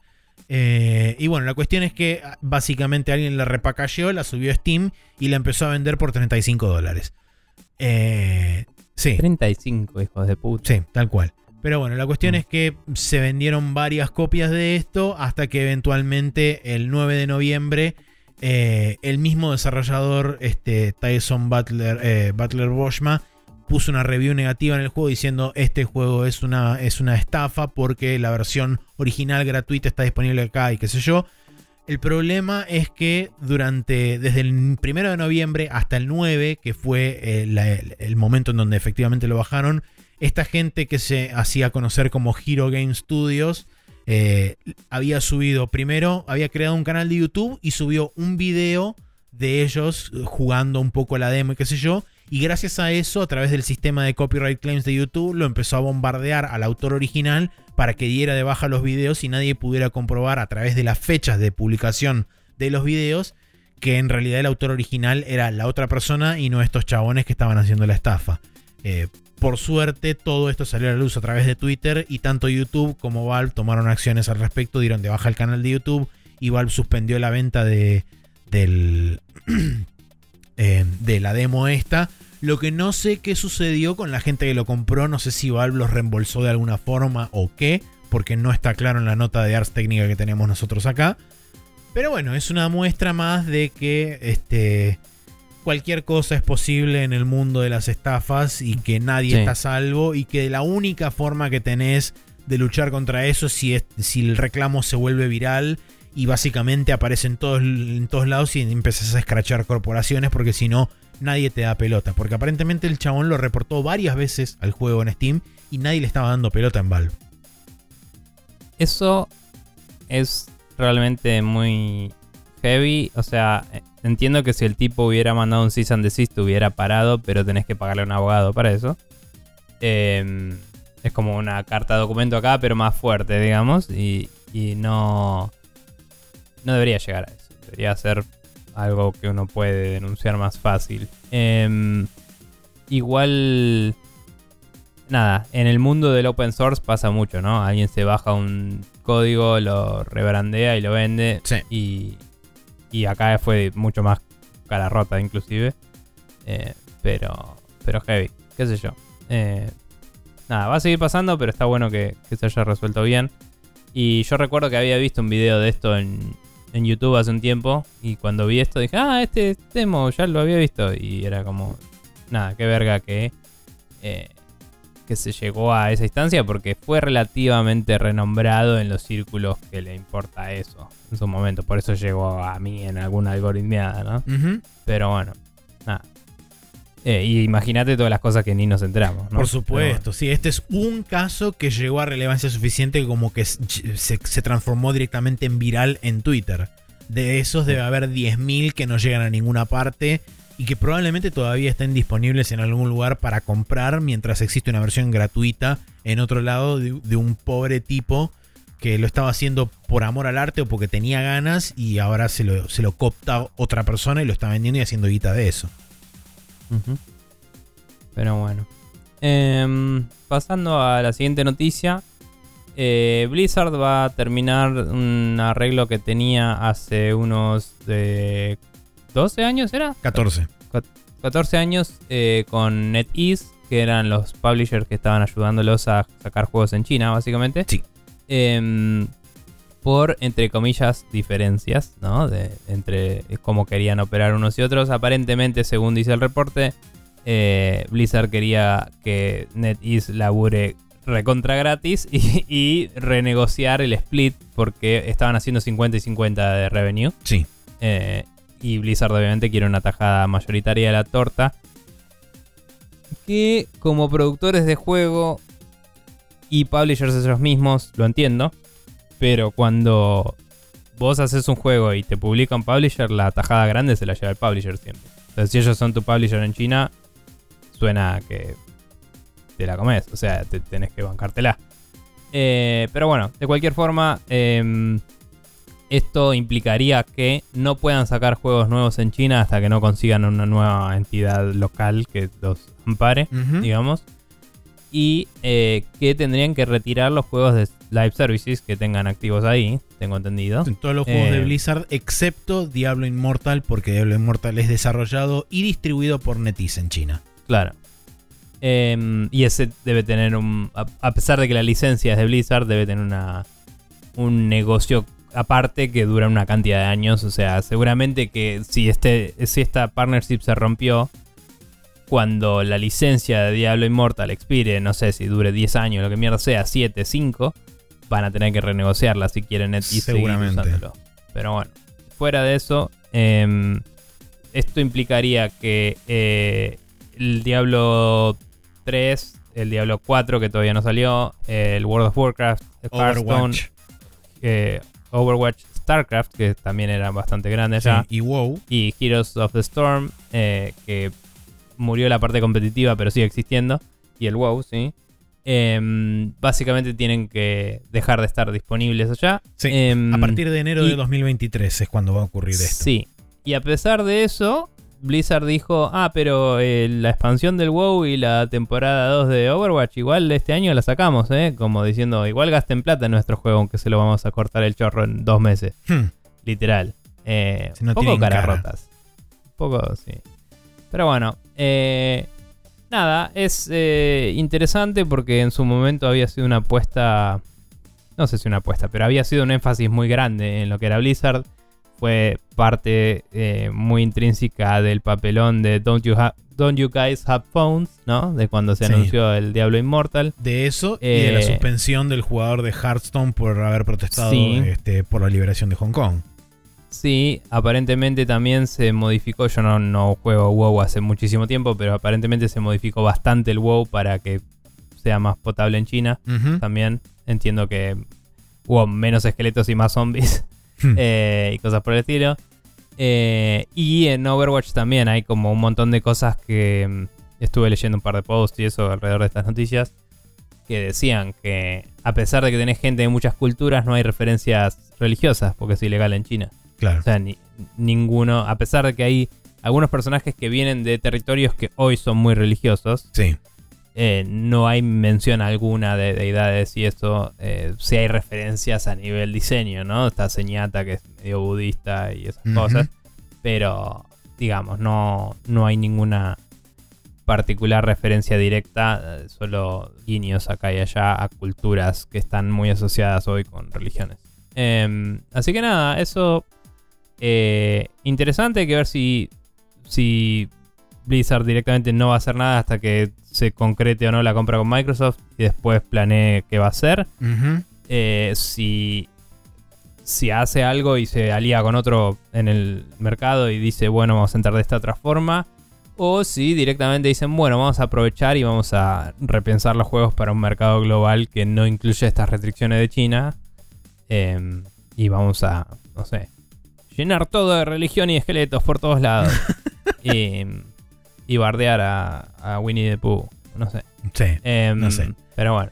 Bien, No sé. y justamente la siguiente noticia, algo que habíamos charlado hace varias, este, hace un par de semanas y veníamos medio como repitiendo, este, porque era algo que se tenía que tener en cuenta a la hora de publicar en China. Aparentemente el diario oficial de China, que es controlado por este, el Partido Comunista, el People's. Daily sacó una nota específicamente en su, diar- en su, en su diario eh, hablando mm, más que nada de lo que. de, la- de las bondades eh, que traen los videojuegos, tanto a la economía como a la cultura este, de cada uno de los países y lo que se puede ver que sucede en otros territorios, este, donde es medio como un vehículo de, de propaganda y de imagen positiva y qué sé yo. Entonces es como que el diario chino lo está queriendo vender. eh, de- hecho, el, el- el arti- el- el título puntual está buscando el, título. El título puntual dice explorando la prof- eh, profundamente el valor de los juegos electrónicos, de la industria de los juegos electrónicos es una oportunidad que no nos podemos perder. Eh, mm. es el, titular. Entonces, y desde ese, desde ese punto es como que varias de las de los accionistas en China lo tomaron como una suerte de de cambio positivo y eso hizo justamente que varias de las empresas chinas empezaran a Tuvieran como 10% Sí. de una. re- eh, empezó a resurgir su, su stock en, en el, en el coso de cambio Ujú. de, de- en la bolsa de China. Muchísimas pegaron un salto muy importante. Este, cosa que hasta ese momento venían, la mayoría venían en, en bajada y algunas venían en picada relativamente violenta. Eh, con lo cual seguramente mm, esto no creo que eh, específicamente prometa nada, pero con el simple hecho de haber tenido un cambio de discurso desde el diario oficial de China y presentarlos no de la forma negativa y atacarlos constantemente como se venía haciendo a toda la industria de los videojuegos. Con el simple hecho de decir hay que explorar la posibilidad de dos, tres puntos suspensivos. Eso les alcanzó, a, le alcanzó a la industria como para decir, ok, bueno, aparentemente hay, está, está habiendo un cambio de dirección dentro, de, eh, dentro del régimen.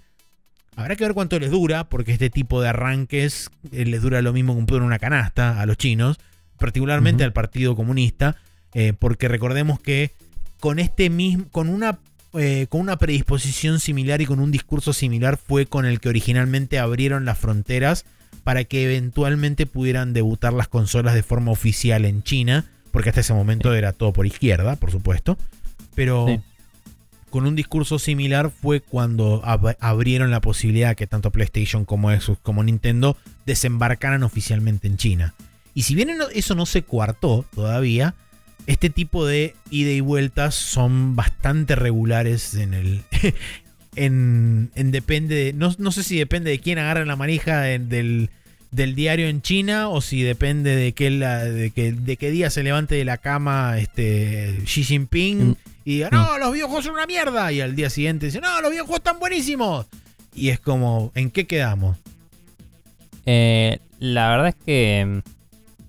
O sea, hay en ese tipo de, gobiernos es medio como que casi seguro que los tipos siempre quisieron que esto prolifere y eh, a veces el mm, soberano decía algo y era como, bueno, hay que hacerle caso por un rato y volvemos. Sí. Pero bueno, em, nada, la verdad es que eh, obviamente hemos hablado muchas veces de que con las cosas como las tenían dispuestas en China les estaba sirviendo de mucho eh, invertir afuera en gaming y traer la plata hacia China después.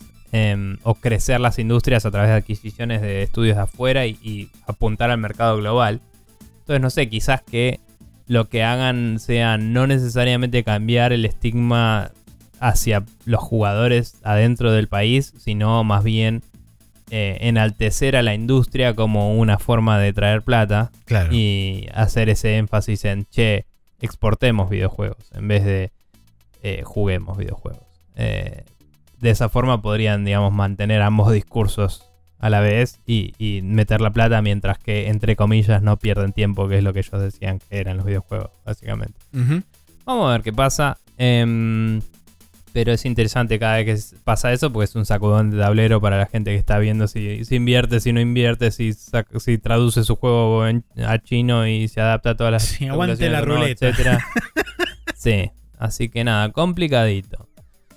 Pero bueno, eh, la última noticia que tenemos para esta sección, eh, Google aparentemente, según eh, algunos documentos que se revelaron después de la demanda de Epic a Google, que no es la que estuvimos hablando mucho tiempo acá en Money. Em, básicamente, estos documentos dicen que Google hizo tratos multimillonarios con varios estudios de videojuegos que em, para eh, incentivarlos a permanecer dentro de su store, particularmente en momentos en los que declararon intenciones de abrir sus propios stores, ¿no? Sí. Eh, no es anormal o raro que un store en una plataforma eh, quiera tener un trato preferencial con gente que mueve mucha guita y los subsidie, básicamente, ¿no? O sea, la forma en la que está descrito esto es: yo te doy plata a cambio de que vos publiques tus trailers en YouTube, que me generas tráfico a mí y que. Em, y que uses algunas de mis features y te doy, eh, no sé, soporte en mis servidores y eso, por esta cantidad de plata para que vos publiques tu juego en mi plataforma, ¿no? Sí. Como un contrato de exclusividad de Epic o algo así. Pero eh, lo que es interesante es esta parte anecdótica de... hay un trato de Activision que es particularmente grande, que es de 360 millones de dólares, que se hizo poco después de que Activision le dijera a Google que tenían intenciones de abrir un store en mobile, aparentemente. Sí. Y después hay un trato de 30 millones para Riot, eh, después de una situación muy similar. Eh, También me pregunto si ahora Riot te está mirando estos números y diciendo la concha de tu madre. Igual, Voy cabe a abrir aclarar, mi propio store con juegos de azar y mujer sí, suena. cabe aclarar que los ¿Entendés? 360 millones de dólares para Activision fueron a través de tres años de ese, Sí. de ese acuerdo y los 30 millones para Riot fueron por un año. Sí, bueno, igual lo multiplicas por tres y Por no supuesto, funciona, sí. eh, para ellos. Pero digo, me pregunto también si revelar esta información los hará maquinar nuevas situaciones, ¿no? Y tranquilamente. Pero, pero bueno, fuera de eso, eh, digo, no me parece raro que una empresa te quiera incentivar mm, engatusándote.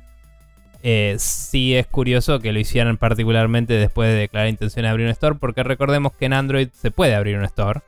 eh, solo que no lo vas a poder distribuir por el store de Google, pero voy, me bajo tu app de otro lado y me instalé un store. Sí. y puedo usar tu store tranquilamente. Entonces es mucho más abierto que, que Apple como sistema. Eh, que, que iOS, digo. Em, Sí. Así que nada, eh, interesante. Eh, no sé si habrá repercusiones o no de estos datos estar, estando en el aire. Porque- Y sí, eh, lo que recordemos para la gente que no lo sabe, el juicio de Epic versus Apple fue el año pasado y se había llegado a una resolución, pero que esa resolución medio como quedó en pausa porque ambos apelaron toda la resolución completa y ahora están justamente en el circuito ese de apelaciones. Vaya a saber uno cuándo carajo Mm. termina ese, ese estadio y después de ahí el de se- Apple también, ¿no? Estaban. en- No, no, el que, del que estoy hablando es del de Apple. Está bien, pero digo, el de Apple. Ah, recién dijiste el de Google. No, no, no, estaba hablando del de Apple, perdón, me, me- confundí y dije No cualquiera. eran- sí. Eh, el de Google todavía está en un periodo previo a juicio, donde todavía están presentando evidencia, bla, bla, bla, y qué sé yo. Y sé que Mm. eh, habla, en la nota hablan específicamente de tres regiones donde tienen que. Este, donde el, el- el litigio está avanzando. Uno es Estados Unidos, el otro es Reino Unido y no me acuerdo la tercera. Pero sé que creo, que creo que era un Sí. país de Europa. Em, No me acuerdo ahora. pero bueno, la cuestión Pero es sí. que eh, el juicio contra Google está avanzando a llegar justamente al estadio de juicio. El juicio contra Apple, de Epic contra Apple, terminó y ahora están en estadio de eh, apelaciones. Hay que ver cuánto dura eso y después de eso determinarán, depende de cada uno, de cada lado, si quedan conformes, que probablemente no. Y este, decidan elevarlo a una cámara superior, que eso no sé si directamente le corresponde a la Corte Suprema o si hay algún, algún este, jurisdicción intermedia eh, que tenga que lidiar con eso y después de ahí irán a otra apelación y así lo estirarán hasta el fin del mundo. Este, pero la cuestión es que Apple lo quiere estirar la mayor cantidad de tiempo posible, mientras que Epic quiere que se logre lo que quieren ellos. Hay un cierto indicio, sobre todo en Europa, a través de ciertas este, reglamentaciones e investigaciones antimonopolio que se están haciendo. Y ya existen un par de leyes en algunos países. Uno es Corea y el otro creo que era India, si no me equivoco. Donde tenían que empezar a brindar la posibilidad de tener pagos de terceros a partir de creo que el 2023. Así que seguramente veremos noticias relevantes al respecto de esa zona del mundo si es que a alguien le interesa reportar al respecto a ver si Apple está cumpliendo o no con eso. Creo que en Europa habían dicho también que Apple tenía que empezar a bancar eso. O por ahí me estoy confundiendo con lo que dijo el juicio, que es lo que están apelando también. Sí, no, por eso no, no recuerdo. La cuestión Eh, es que va a ser interesante sí. ver este, qué sucede de acá en adelante. Y como dijo Nico, el, el impacto de esta información estando en el ambiente público, como cada uno la toma de los, de los referenciados. Porque no solamente hablan de Riot y de Activision, también hay otras 24 empresas listadas en el documento, entre las cuales se encuentran, por ejemplo, Ubisoft Nintendo y otros, este, otras non- non-gaming eh, app providers, o sea, otras, este, eh, otras eh, empresas que no tienen que ver con la industria de los videojuegos directamente. Sí. Bien, Pero bueno. calendario de esta semana que tenemos solamente listado el martes 22 de noviembre con la salida del Evil West para Windows, Play 4, Play 5, Xbox One y Xbox Series. No confundir con el Weird West, que es el juego de Rafael Colantonio y la Sí. gente, la ex gente de Arkane, que se fue. Tampoco con el. ¿Cómo se llamaba el otro? Había un. Algo West. viejo, Hard West. eh, Hard West, sí. Eh, después está el Five Nights at Freddy's Security Breach, que sale para Xbox One y Xbox Series, Survival Horror. El Gungrave Gore, que sale para Windows, Play 4, Play 5, Xbox One y Xbox Series, third person shooter. Y el Ship of Fools, que sale para Windows, Switch, Play 5 y Xbox Series, que es un roguelite y action game. Maxi el futuro nuevamente, esta vez intercediendo en el calendario de la semana para avisarles que recuerden que probablemente haya muchas ofertas, tanto en Steam como probablemente en Go y seguramente en cuanto mercado digital ustedes anden este, deambulando por ahí, porque el fin de semana, jueves y viernes, que ya les digo la fecha en cualquier instante, el jueves 24 y viernes 25 es el Día de Acción de Gracias en Estados Unidos y normalmente el viernes 25 es lo que se considera Black Friday. Entonces muy probablemente haya ofertas por doquier, así que tense atentos, camine señora, camine señor, fíjense en los precios y eh, por ahí pueden enganchar una oferta eh, bonita, linda, eh, bueno, bonito y barato. nada, eso. Me despido desde el futuro y para ustedes el pasado, o sea que este sería el intermedio. Bien. Estaba viendo cuál era Level West porque no me acordaba y solo había visto un trailer hasta ahora, me parece. Sí. Lo hace Flying Wild Hog, que son los que hicieron el. Em, eh, no, ¿cómo era? Hard Reset. Eso, el, el FPS Cyberpunk. Creo que eran polacos de X. Eh, Project. Project. Eh, lo está publicando Focus, que son los que suelen publicar juegos de Spider. Sí. Y otros juegos similares que son más bien doble A, digamos, pero bastante inventivos en general. O sea, como que las cosas que publica Focus son un poco fuera de la norma. Sí, así que totalmente. Siempre me llama la atención y nunca juego ninguno. Pero este se ve bastante lindo. Estoy mirando un trailer y el gameplay se ve bastante interesante. Tiene una movida medio. Eh, me da la impresión de que era mezcla de Van Helsing con Western. Una, una movida medio sí, así. Sí, digamos que, o sea, pero digo, la cámara y no, los gráficos porque no tiene el arte de Joe Madureira, pero me hace acordar un poco al, al, Darksiders en cómo se mueve la cámara y el y dónde está atrás del personaje, cómo se mueve el juego. Pero está, se ve interesante como juego de acción doble A, así, eh, digamos, eh, con espíritu de Play 2, por así decirlo.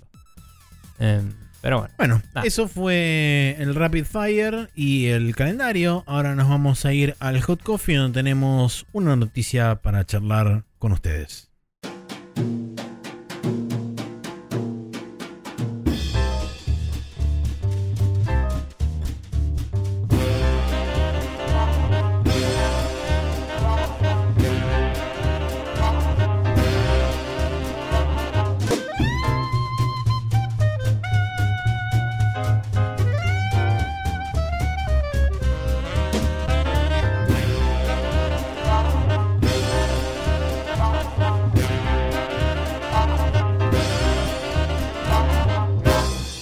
Y aquí en el Hot Coffee tenemos una noticia para charlar un poco y ver a dónde llegamos, eh, porque me da la impresión de que va a ser más de carácter filosófico en cierto punto.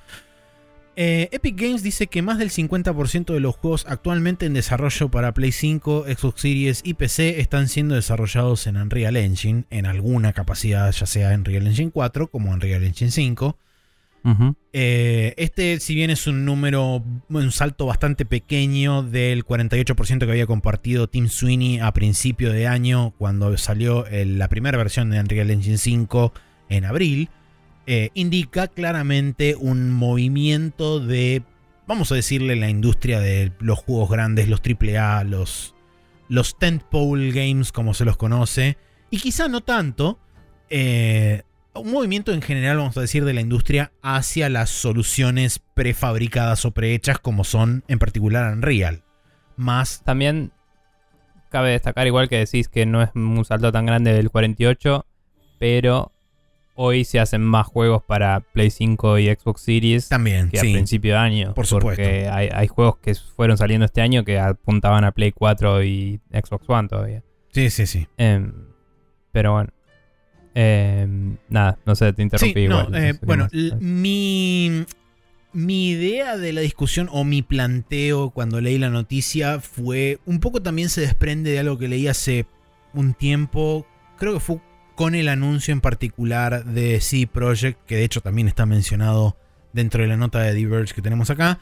Eh, algo que se desprendió de uno de los chavales de, de, Digital Foundry, ahora no recuerdo exactamente quién fue, que hablaba un poco de que le parecía una lástima que si bien entiende que por ahí desarrollar tu propio motor y tener in-house un propio departamento que se encargue del desarrollo del motor, el mantenimiento de las herramientas y de, hacer crecer el motor y ajustarlo y adaptarlo a los, a los requerimientos del día a día y de los, de los nuevos requerimientos que se van a necesitar a futuro, le quita un poco ese sabor de único y de ese, ese middleware diseñado específicamente para algo que vos estás construyendo y que, digamos, medio como que la conexión es bastante más uno a uno entre el concepto del juego y el motor que le provee esa que le provee ese soporte y no tanto por ahí de una solución más prehecha o prefabricada, vamos a decirle, como puede ser Unreal Engine, que es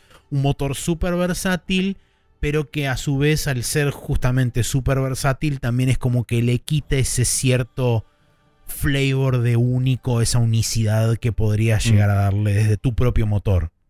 Sí, le, saca la especificidad de un motor. Claro, exactamente. Em, mira, yo creo que. Mm, hablando en términos generales de la industria, mm. ¿sí?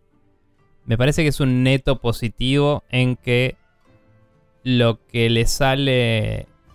Eh, eh, que medio se la buscaron ellos mismos, ¿no? O sea, eh, digo, en la industria como funciona hoy, es un neto positivo la presencia de Unreal con las licencias que tiene que son muy permisivas con eh, la barrera de entrada muy baja de ser gratis y te cobran después eh, un porcentaje de tus ventas si sos un estudio chico. Claro. Eh, con un poderío de herramientas súper importante y con un store de assets para los que no tienen la capacidad de generar sus propios assets. Pero también escala muy bien en que un estudio grande puede pagar la licencia para no tener que pagarle después regalías eh, tener representantes que le hacen soporte técnico directamente y ellos que sí tienen la capacidad de hacer sus propios assets pueden enfocarse en la producción de arte y el game design y el level design de otra forma porque ya hay un montón de cosas pre-resueltas, digamos. Claro. Entonces, todo eso lo pones así, son todos netos positivos, uno atrás del otro. Eh, obviamente lo que vos decís es, verdad y existe y lo vemos cuando, eh, no sé, nos vamos enterando que todos los juegos que salen de Japón de golpe son con Unreal, que eso es raro, porque Japón tradicionalmente tenía siempre gente haciendo motores en casi todos los juegos. Y recién hace unos años había empezado a pasar que hacían un motor para tres o cuatro juegos seguidos. Antes era eh, un juego, un motor. Sí. Digamos. El único que quizás se salía de esa norma era Capcom, que venía hace rato con el, con el eh, motor de Monster Hunter. Em, ¿Qué qué? El Anti-Framework, que es un, motor que fue evolucionando a lo largo del tiempo. Claro, y ahora está con el RE Engine. Sí. Em, pero es como que está fuera de la norma y, estaban un poco adelantados en hacer un motor multipropósito ellos mismos. Sí. Em, pero bueno, digamos, e, en Occidente mismo pasó mucho de gente que se enfocó mal en cómo armar los motores y le salió el tiro, el tiro por la culata. Eh, les pasó con el Frostbite a los de EA, que aparentemente era muy difícil de sostener para algunos tipos de juego, porque lo habían hecho. El primero que lo había usado era el Battlefield 3 em, o el 4. No me acuerdo. Eh, el alguno de los dos. Y, mm, y nada, cuando haces un motor para el Battlefield y el siguiente juego que anunciaron era el Grid, creo que era, no, es de ellos el Grid, ¿no? Eh, no, era un Need for Speed, pero bueno. un Need for Speed, bueno, un juego de carreras es tipo, che, todo bien, pero no, o sea, no, no vas a poder escalar de la misma forma. Ese, ese, fue un problema que tuvo EA porque era un motor que tenía, estaba diseñado para una cosa específica, que lo quisieron volver generalista, pero no tuvieron este, la... Eh, no, tuvieron, no tenían ni el equipo ni el know-how de parte de DICE de decir, bueno, ok, transformamos esta cosa específica en algo más general. Claro, pero por eso digo, en cuanto tenés ya todo eso medio pre-resuelto, con soporte técnico, todo, hablando de empresas grandes, ¿no? que tienen la plata para tener esa conversación con Epic y a llevarse a otro nivel. podés enfocarte de otra forma. O sea, yo no tengo ninguna duda de que Ryuga Gotoku Studios va a ser un juegazo con el Ishin en Unreal, ¿me entendés? Y no... O sea, más allá que el Dragon Engine me parece que se veía increíble y estaba re bueno, no creo que nos perdamos de nada porque empiecen a usar Unreal. Entonces, si tu estudio tiene la madurez para saber explotarlo, eh, tanto artísticamente como a nivel desarrollo y aprovechar a reacomodar esos recursos para usarlos en otra cosa, me parece que garpa. El problema es que te atás a un pipeline de trabajo que establece Epic. Eh, o sea, tenés que usar Perforce, que es un tipo de, de versionado específico, que Sí. supongo que muchos juegos lo usan igual porque los juegos lidian mucho en archivos binarios y usar Git o, o SVN u otras soluciones no escala muy bien con eso. No. Eh, esto es muy técnico lo que estoy hablando, pero digo, imagino que eso no le cambió mucho la forma de elaborar a la gente. Pero Unreal también es altamente customizable, modiable y, y es código abierto el motor. eh, entonces lo puedes ver y cambiarle la parte que no te gusta. Que Unity no lo tiene eso. Unity es código cerrado, por ejemplo. Sí. No sé si tiene una licencia que te deje ver el código, eso no lo recuerdo ahora. Es extensible Unity, pero no es fácil decir, che, esta parte del core de Unity no me gusta, la voy a sacar. Mientras que en Unreal vos puedes toquetearlo el motor por adentro y hacer lo que quieras. Sí. Eh, iba a mencionar Eh. un par de cosas al respecto. Uno, Ujú. ese tema, eh, el hecho de vos tener la posibilidad, y más todavía si vos tenés un equipo interno de, de engine o tenés un equipo interno de middleware que tenga la capacidad y la, pla- la plasticidad de poder empezar a laburar rápido en Unreal y, eh, digamos, escalar al nivel Mm. de exigencia que vos necesitas, tanto herramientas como cosas custom y demás. Eso me da, me da, digamos, un poco de, vamos a decir, tranquilidad de que no todo va a tener lo que en un momento se denominó como el Unreal Look, que fue algo real, más que nada durante la primera etapa del Unreal Engine 3 y la Unreal Engine 4.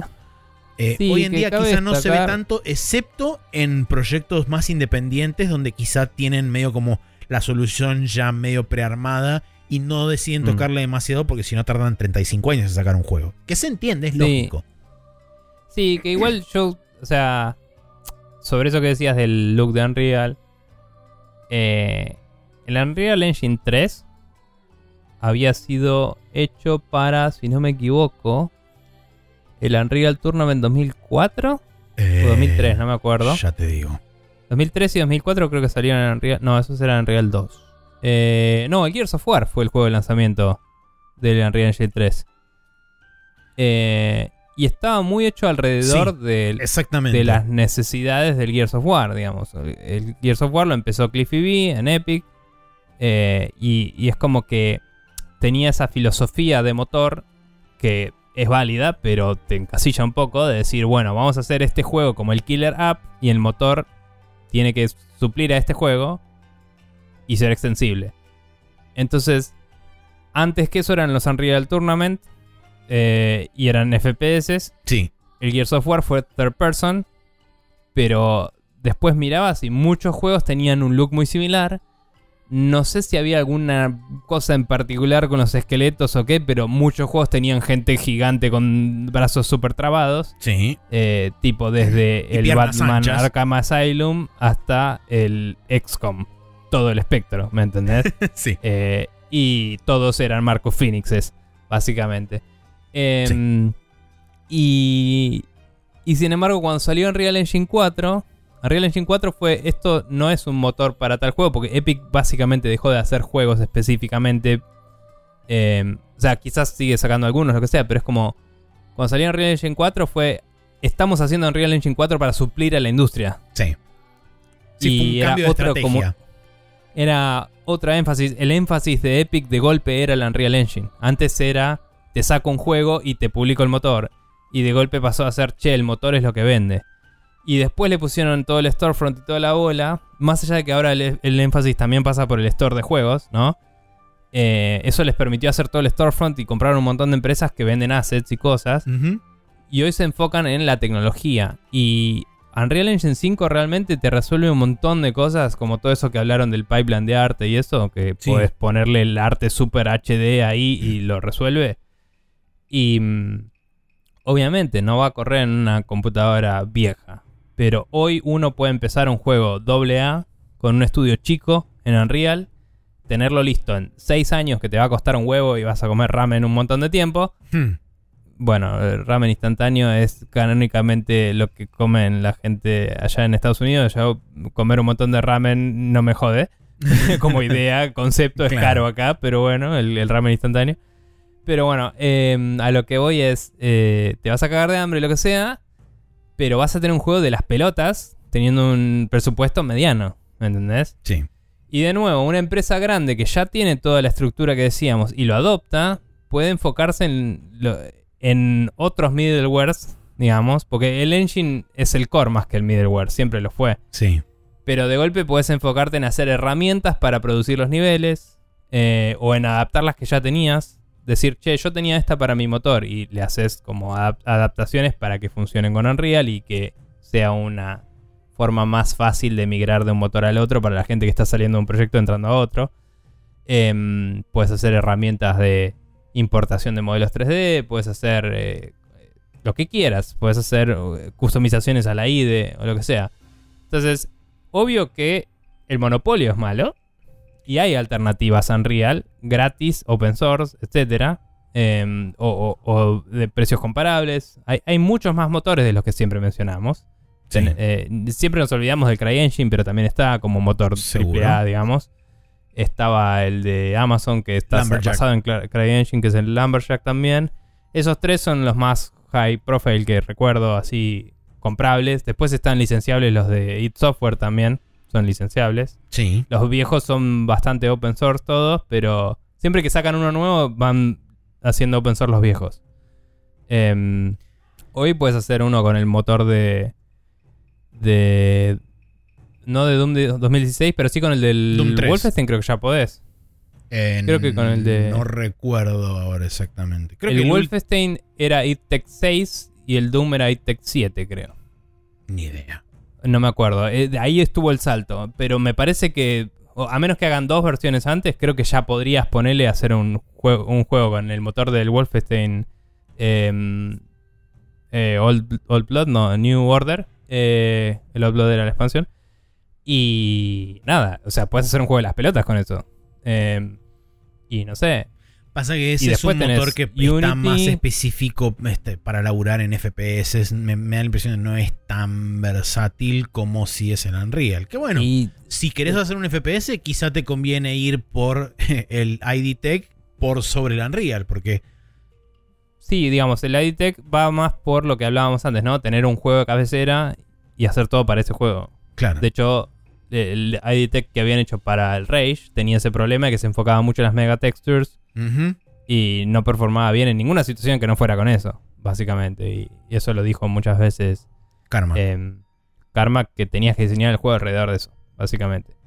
Em, pero no sé, creo que puedes hacer juegos no primera persona, pero obviamente te la vas a tener que rebuscar mucho más con ese porque está diseñado para, para eso. sí, Pero, pero hubo un boom de first person shooters cuando salió el motor del Quake 3 en el 2003 a 2009 más o menos. Todos los juegos eran ese motor. sí. Eh, O eran derivados de ese motor. Antes de que Unreal Engine 3 salga y empiece a romperla, digamos. Y, y durante el principio de Unreal Engine 3. Y empecé, todos los juegos eran, eran el motor de Quake 3, zarpado. O sea, yo me acuerdo que todos los juegos que tenía, básicamente llega, llegaba un momento que si empezabas a aprender cómo hacer mods en un juego, sabías cómo hacer mods en todos, porque era poner los mismos archivos en los mismos lugares, ¿viste? Inclusive Claro. en algunos podías arrastrar un modelo de un juego a otro y a veces andaba, no sé, era medio reloj. Em, bajabas la consola y eran los mismos comandos. Era, estaba bueno ser un jugador en esa época porque era todo el mismo motor, digamos. Pero empecé. Pero. mm, pero nada, yo no veo algo in- inherentemente negativo en esto, más allá del monopolio como concepto, que es malo como concepto. Por ahí, pero por ahí mi planteo. en la práctica no lo veo mal. Mi, mi planteo venía más del lado etéreo de este. Si vos tenés por ahí, tomaste una decisión estilística desde un punto de vista y como decíamos el tema de la especificidad de saber que del otro lado tenés este, un motor que está específicamente diseñado desde todo punto de vista para soportar esas necesidades estilísticas y artísticas, creo que quizá un poco de eso necesariamente se va a perder. Quizá no del todo, porque como dijimos, esta, esta gente que estaba trabajando en engines dentro de los estudios no es que automáticamente le pegan un shot en el orto y lo mandan a, este, a, a otra parte. Probablemente esa gente siga laburando en motores, pero siga laburando en customizar o en intentar customizar este, Unreal Engine 5 y demás. Y considero también, además de todas las cosas positivas que vos decís que son ciertas, también hay otra realidad que en el estado actual que está la industria, hoy en día dentro de los centros de educación que preparan futuros desarrolladores se utilizan uno de estos estándares que son ya sea Unity o Unreal Engine o quizás con alguna que otra suerte tengas CryEngine porque creo que también tiene un, un- un modelo estudiantil o algo así, un sistema medio de, este, de, de educacional y qué sé yo. Entonces, claramente el switchear a estos tipos de motores que son hoy en día bastante estándar dentro de la industria, ayuda también a los esfuerzos de reclutamiento de decir, ok, bueno, necesitamos gente, probablemente gente joven, gente recién recibida y qué sé yo, y que ya lo, las podamos insertar en nuestro pipeline de laburo de forma inmediata o con un ramp up mínimo. Y si encima de ese ramp up que le tenés que hacer, le tenés que, eh, tenés que hacerlo aprender tus propias herramientas custom propietarias de tu propio engine y lidiar con las, este, con las ñañas que pueda llegar a tener y qué sé yo, Sí. se hace un proceso muchísimo más largo y entonces tardás mucho más tiempo en incorporar a gente directamente en tu pipeline y que pueda empezar a laburar de forma efectiva. Sí, o sea, como decía, es lo mejor para la industria. A eso me refería con todo esto, ¿no? Es tipo, eh, los números tienen más sentido para todos. Mm, Ahora, luego, para que no se pierda la unicidad de, de cada estudio que la tenía en primer lugar, porque hay estudios que la verdad que hacen Sí. siempre el juego que venda, nada más.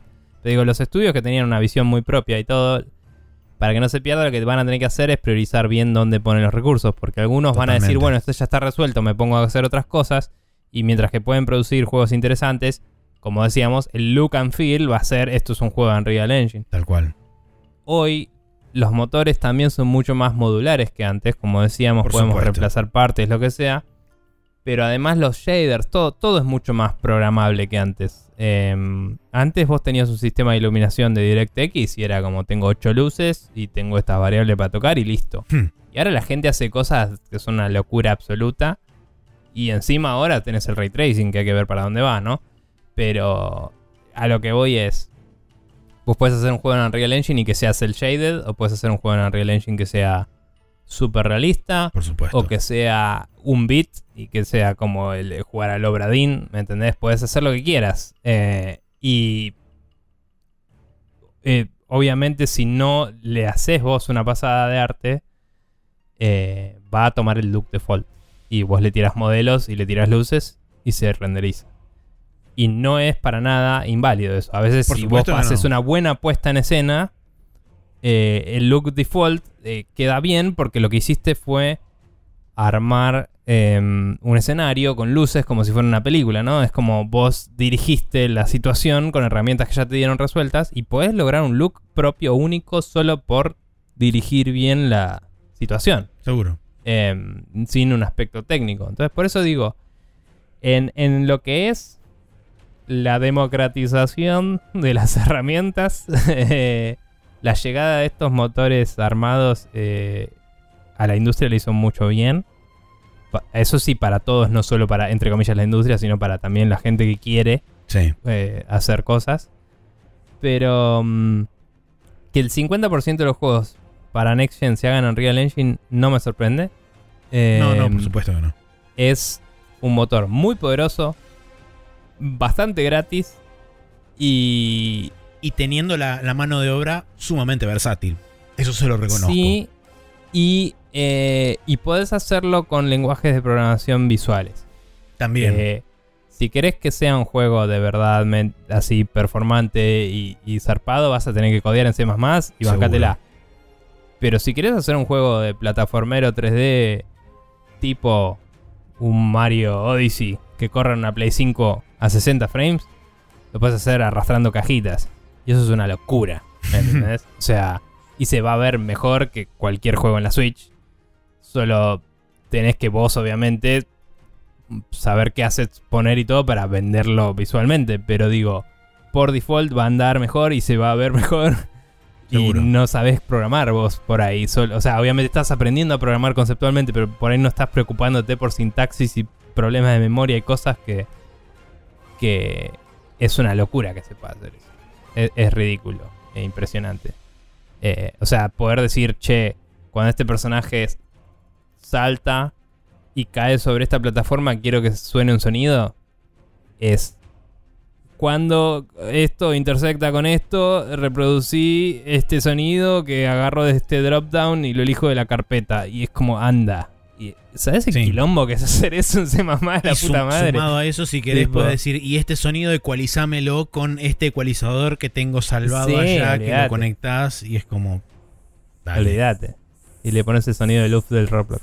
Pero sí.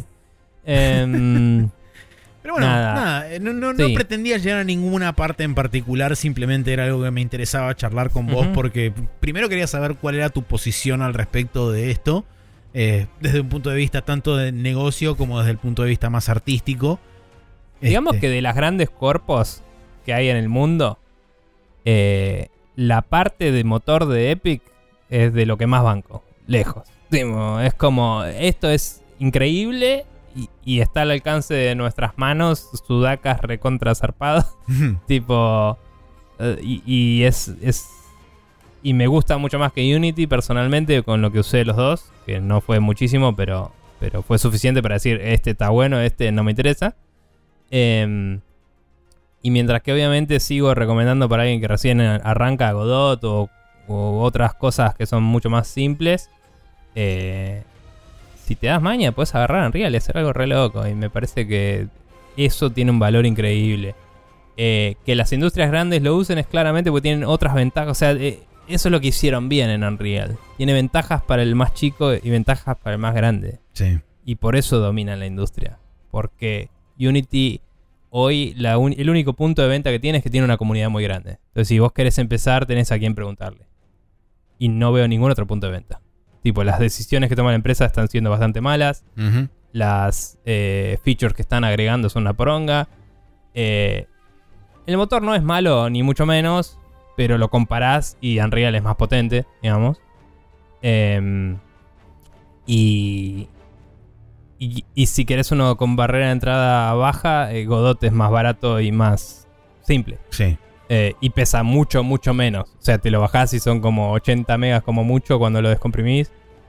Y Unity pesaba, la última vez que me lo bajé, creo que con un sample que era opcional. Pero la última vez que lo bajé pesaba como 18 gigas. Y, y Unreal pesaba, que te diga, 8, 10. ¿Entendés? O sea, ya Unreal era más... Más Liviano. liviano. Y es como, no, no tiene sentido esto que está pasando. Sí. Eh, pero bueno, nada. Bien, bueno. Eh, Bien. Deambulamos por diferentes lugares y llegamos a algún lugar que si ustedes quieren contactarse con nosotros y hablar sobre ese tema o cualquier otra cosa que nos quieran consultar, preguntar o comentar, eh, ¿a dónde pueden ir, Nico? Bien, nos pueden mandar un mail a sprechonews.gmail.com Pueden escribirnos en instagram.com barra sprechonews Por ahora estamos en Twitter también, en arroba sprechonews Y nos pueden mandar preguntas también a sprechonews.com barra preguntas. Muy bien, así damos entonces por concluido este Hot Coffee. Nos vamos a ir a la última sección de este programa que como casi siempre es el Special Move.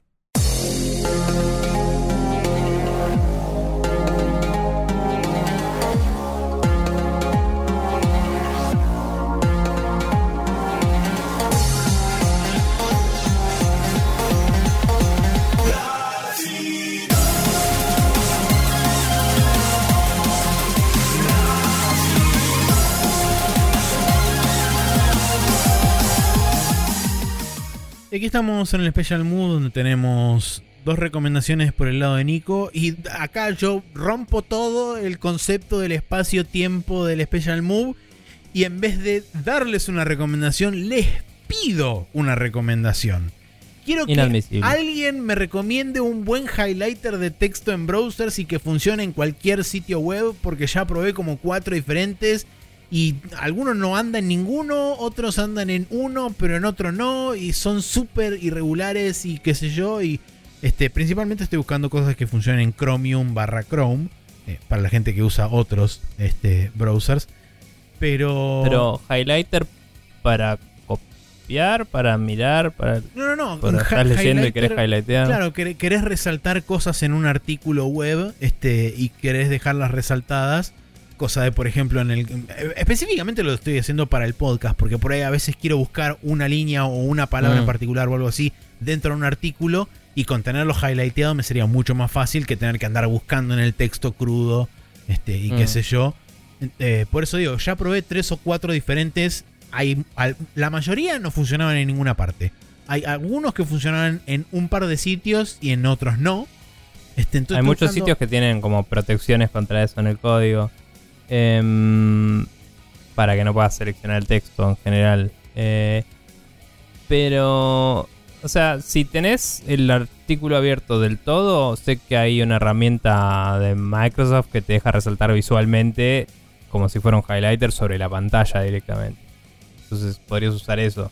Pero cuando tenés que scrollear es un tema porque Claro. vos querés hacerlo sobre un documento. Habría que ver, capaz que algo ahí. Eh, pero bueno, nada, si alguien sabe algo, Chiflen nons. está muy bien. Eh, yo por mi parte tengo dos cosas para destacar. Una es un... Hay un thread en Twitter, que por ahora sigue vivo, Hmm. que detalla toda la debacle de todo lo que estuvo pasando en estos idem. días. Sí. em, no sé si está al día con lo que pasó hoy, que ya es el ultimátum que tiró Elon de si no están conmigo los voy a rajar. Y todo el mundo dijo, ¿sabes qué? Me voy a la chota. Y ahora está como con muchísima menos gente que antes. Y todo el mundo, ayer todo el mundo estaba, bueno gente, yo voy a estar acá, si me buscan, tipo parecía el último día de- del secundario, ¿viste? Cuando todos se saludan. sí. tipo, o algo así, o cuando cierra una empresa, o cuando alguien renuncia y está tipo haciendo la ronda de saludos, así. Eh, Súper deprimente. Pero bueno. Eh, este resumen es un tweet de una persona que dijo... Acá está tipo el, el- el resumen para pasarle a mis viejos. Y después dijo, che, esto en realidad no lo hice apto para personas que no saben de qué estoy hablando. Aclaro por las dudas. Pero bueno, igual es un resumen con todo y tiene un millón de cosas que pasaron. O sea, dice, día uno. Pasaron un millón de cosas, vos estás leyendo así y decís, la puta madre, todo esto pasó desde entonces y de golpe dice día 2. Y es como, ah, todo eso pasó el primer día. ¿Qué? Y es como la cantidad de cosas que hizo Elon en ese tiempo, es tipo, la puta que te parió, no puede ser. No puede ser, es increíble. Y este thread te resume toda la situación, te muestra un montón de gente abusando del sistema de verificados, te muestra un montón de memes, gente quejándose de cosas. Y todas las tweets de Elon en el medio contestándole a la gente. Terrible, eh, impresionante. No, no tiene sentido. Em, y después de eso quería también destacar un nuevo video de H Bomber Guy, que es el chabón de Who's Gonna Buy All the Houses? Fucking Aquaman y otros grandes éxitos. Que em, nada, hizo muchas reviews de, de Dark Souls, de cosas. También hizo muchos eh, videos criticando distintas cosas de la sociedad. Y eh, en este caso quiso hacer un video cortito sobre el origen del sonido del uff de, de Roblox Sí. que fue todo una- un quilombito en su momento.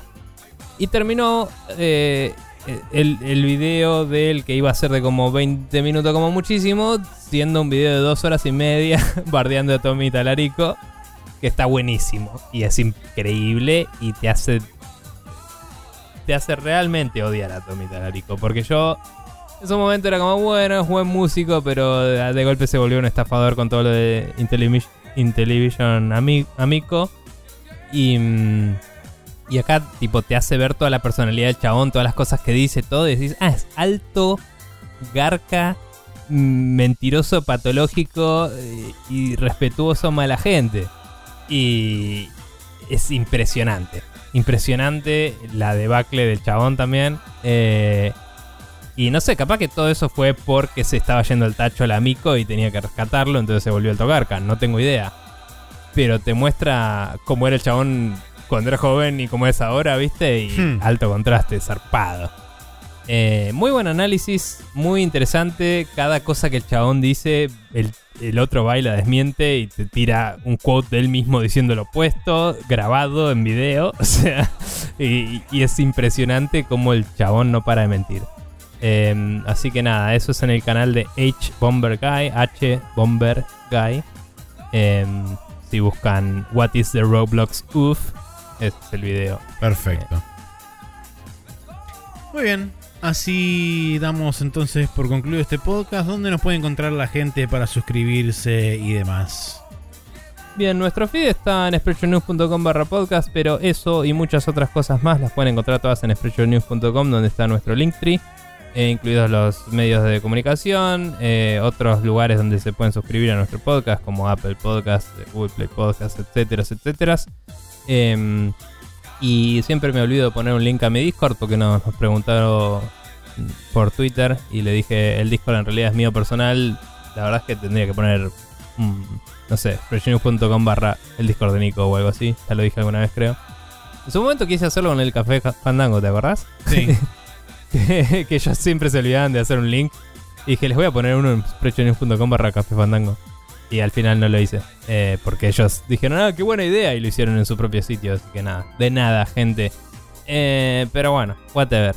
Eh, es donde están todos los links a todo. Y si quieren suscribirse a nuestro feed, les recomendamos spreadshotnews.com barra podcast, copiarlo y pegarlo en su gestor eh, de podcast favorito. Eso así es. Bien, así entonces damos por concluido este episodio de Sprecho News Podcast. Nos vamos a despedir hasta la semana que viene, donde habrá otro más de estos. Eh. Y así sucesivamente hasta algún momento en el tiempo Sí, a señor. definir a futuro. Eh, Hasta que nos compre Elon.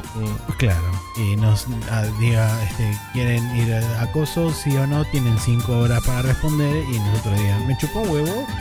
Mira, uno quiere decir que no, pero si, si a mí me vienen con 48 44 mil millones de dólares, me parece que les vende el podcast. Y sí, eh, la Que verdad sí. que sí, es, es posible. Después hacemos Spreadsheet Nice y es, otro, es otro podcast totalmente diferente. Heavy Machine Gun. Sí. Eh, bien, Rocket Launcher. Rocket Launcher era buen nombre, ¿eh? Ese no lo teníamos.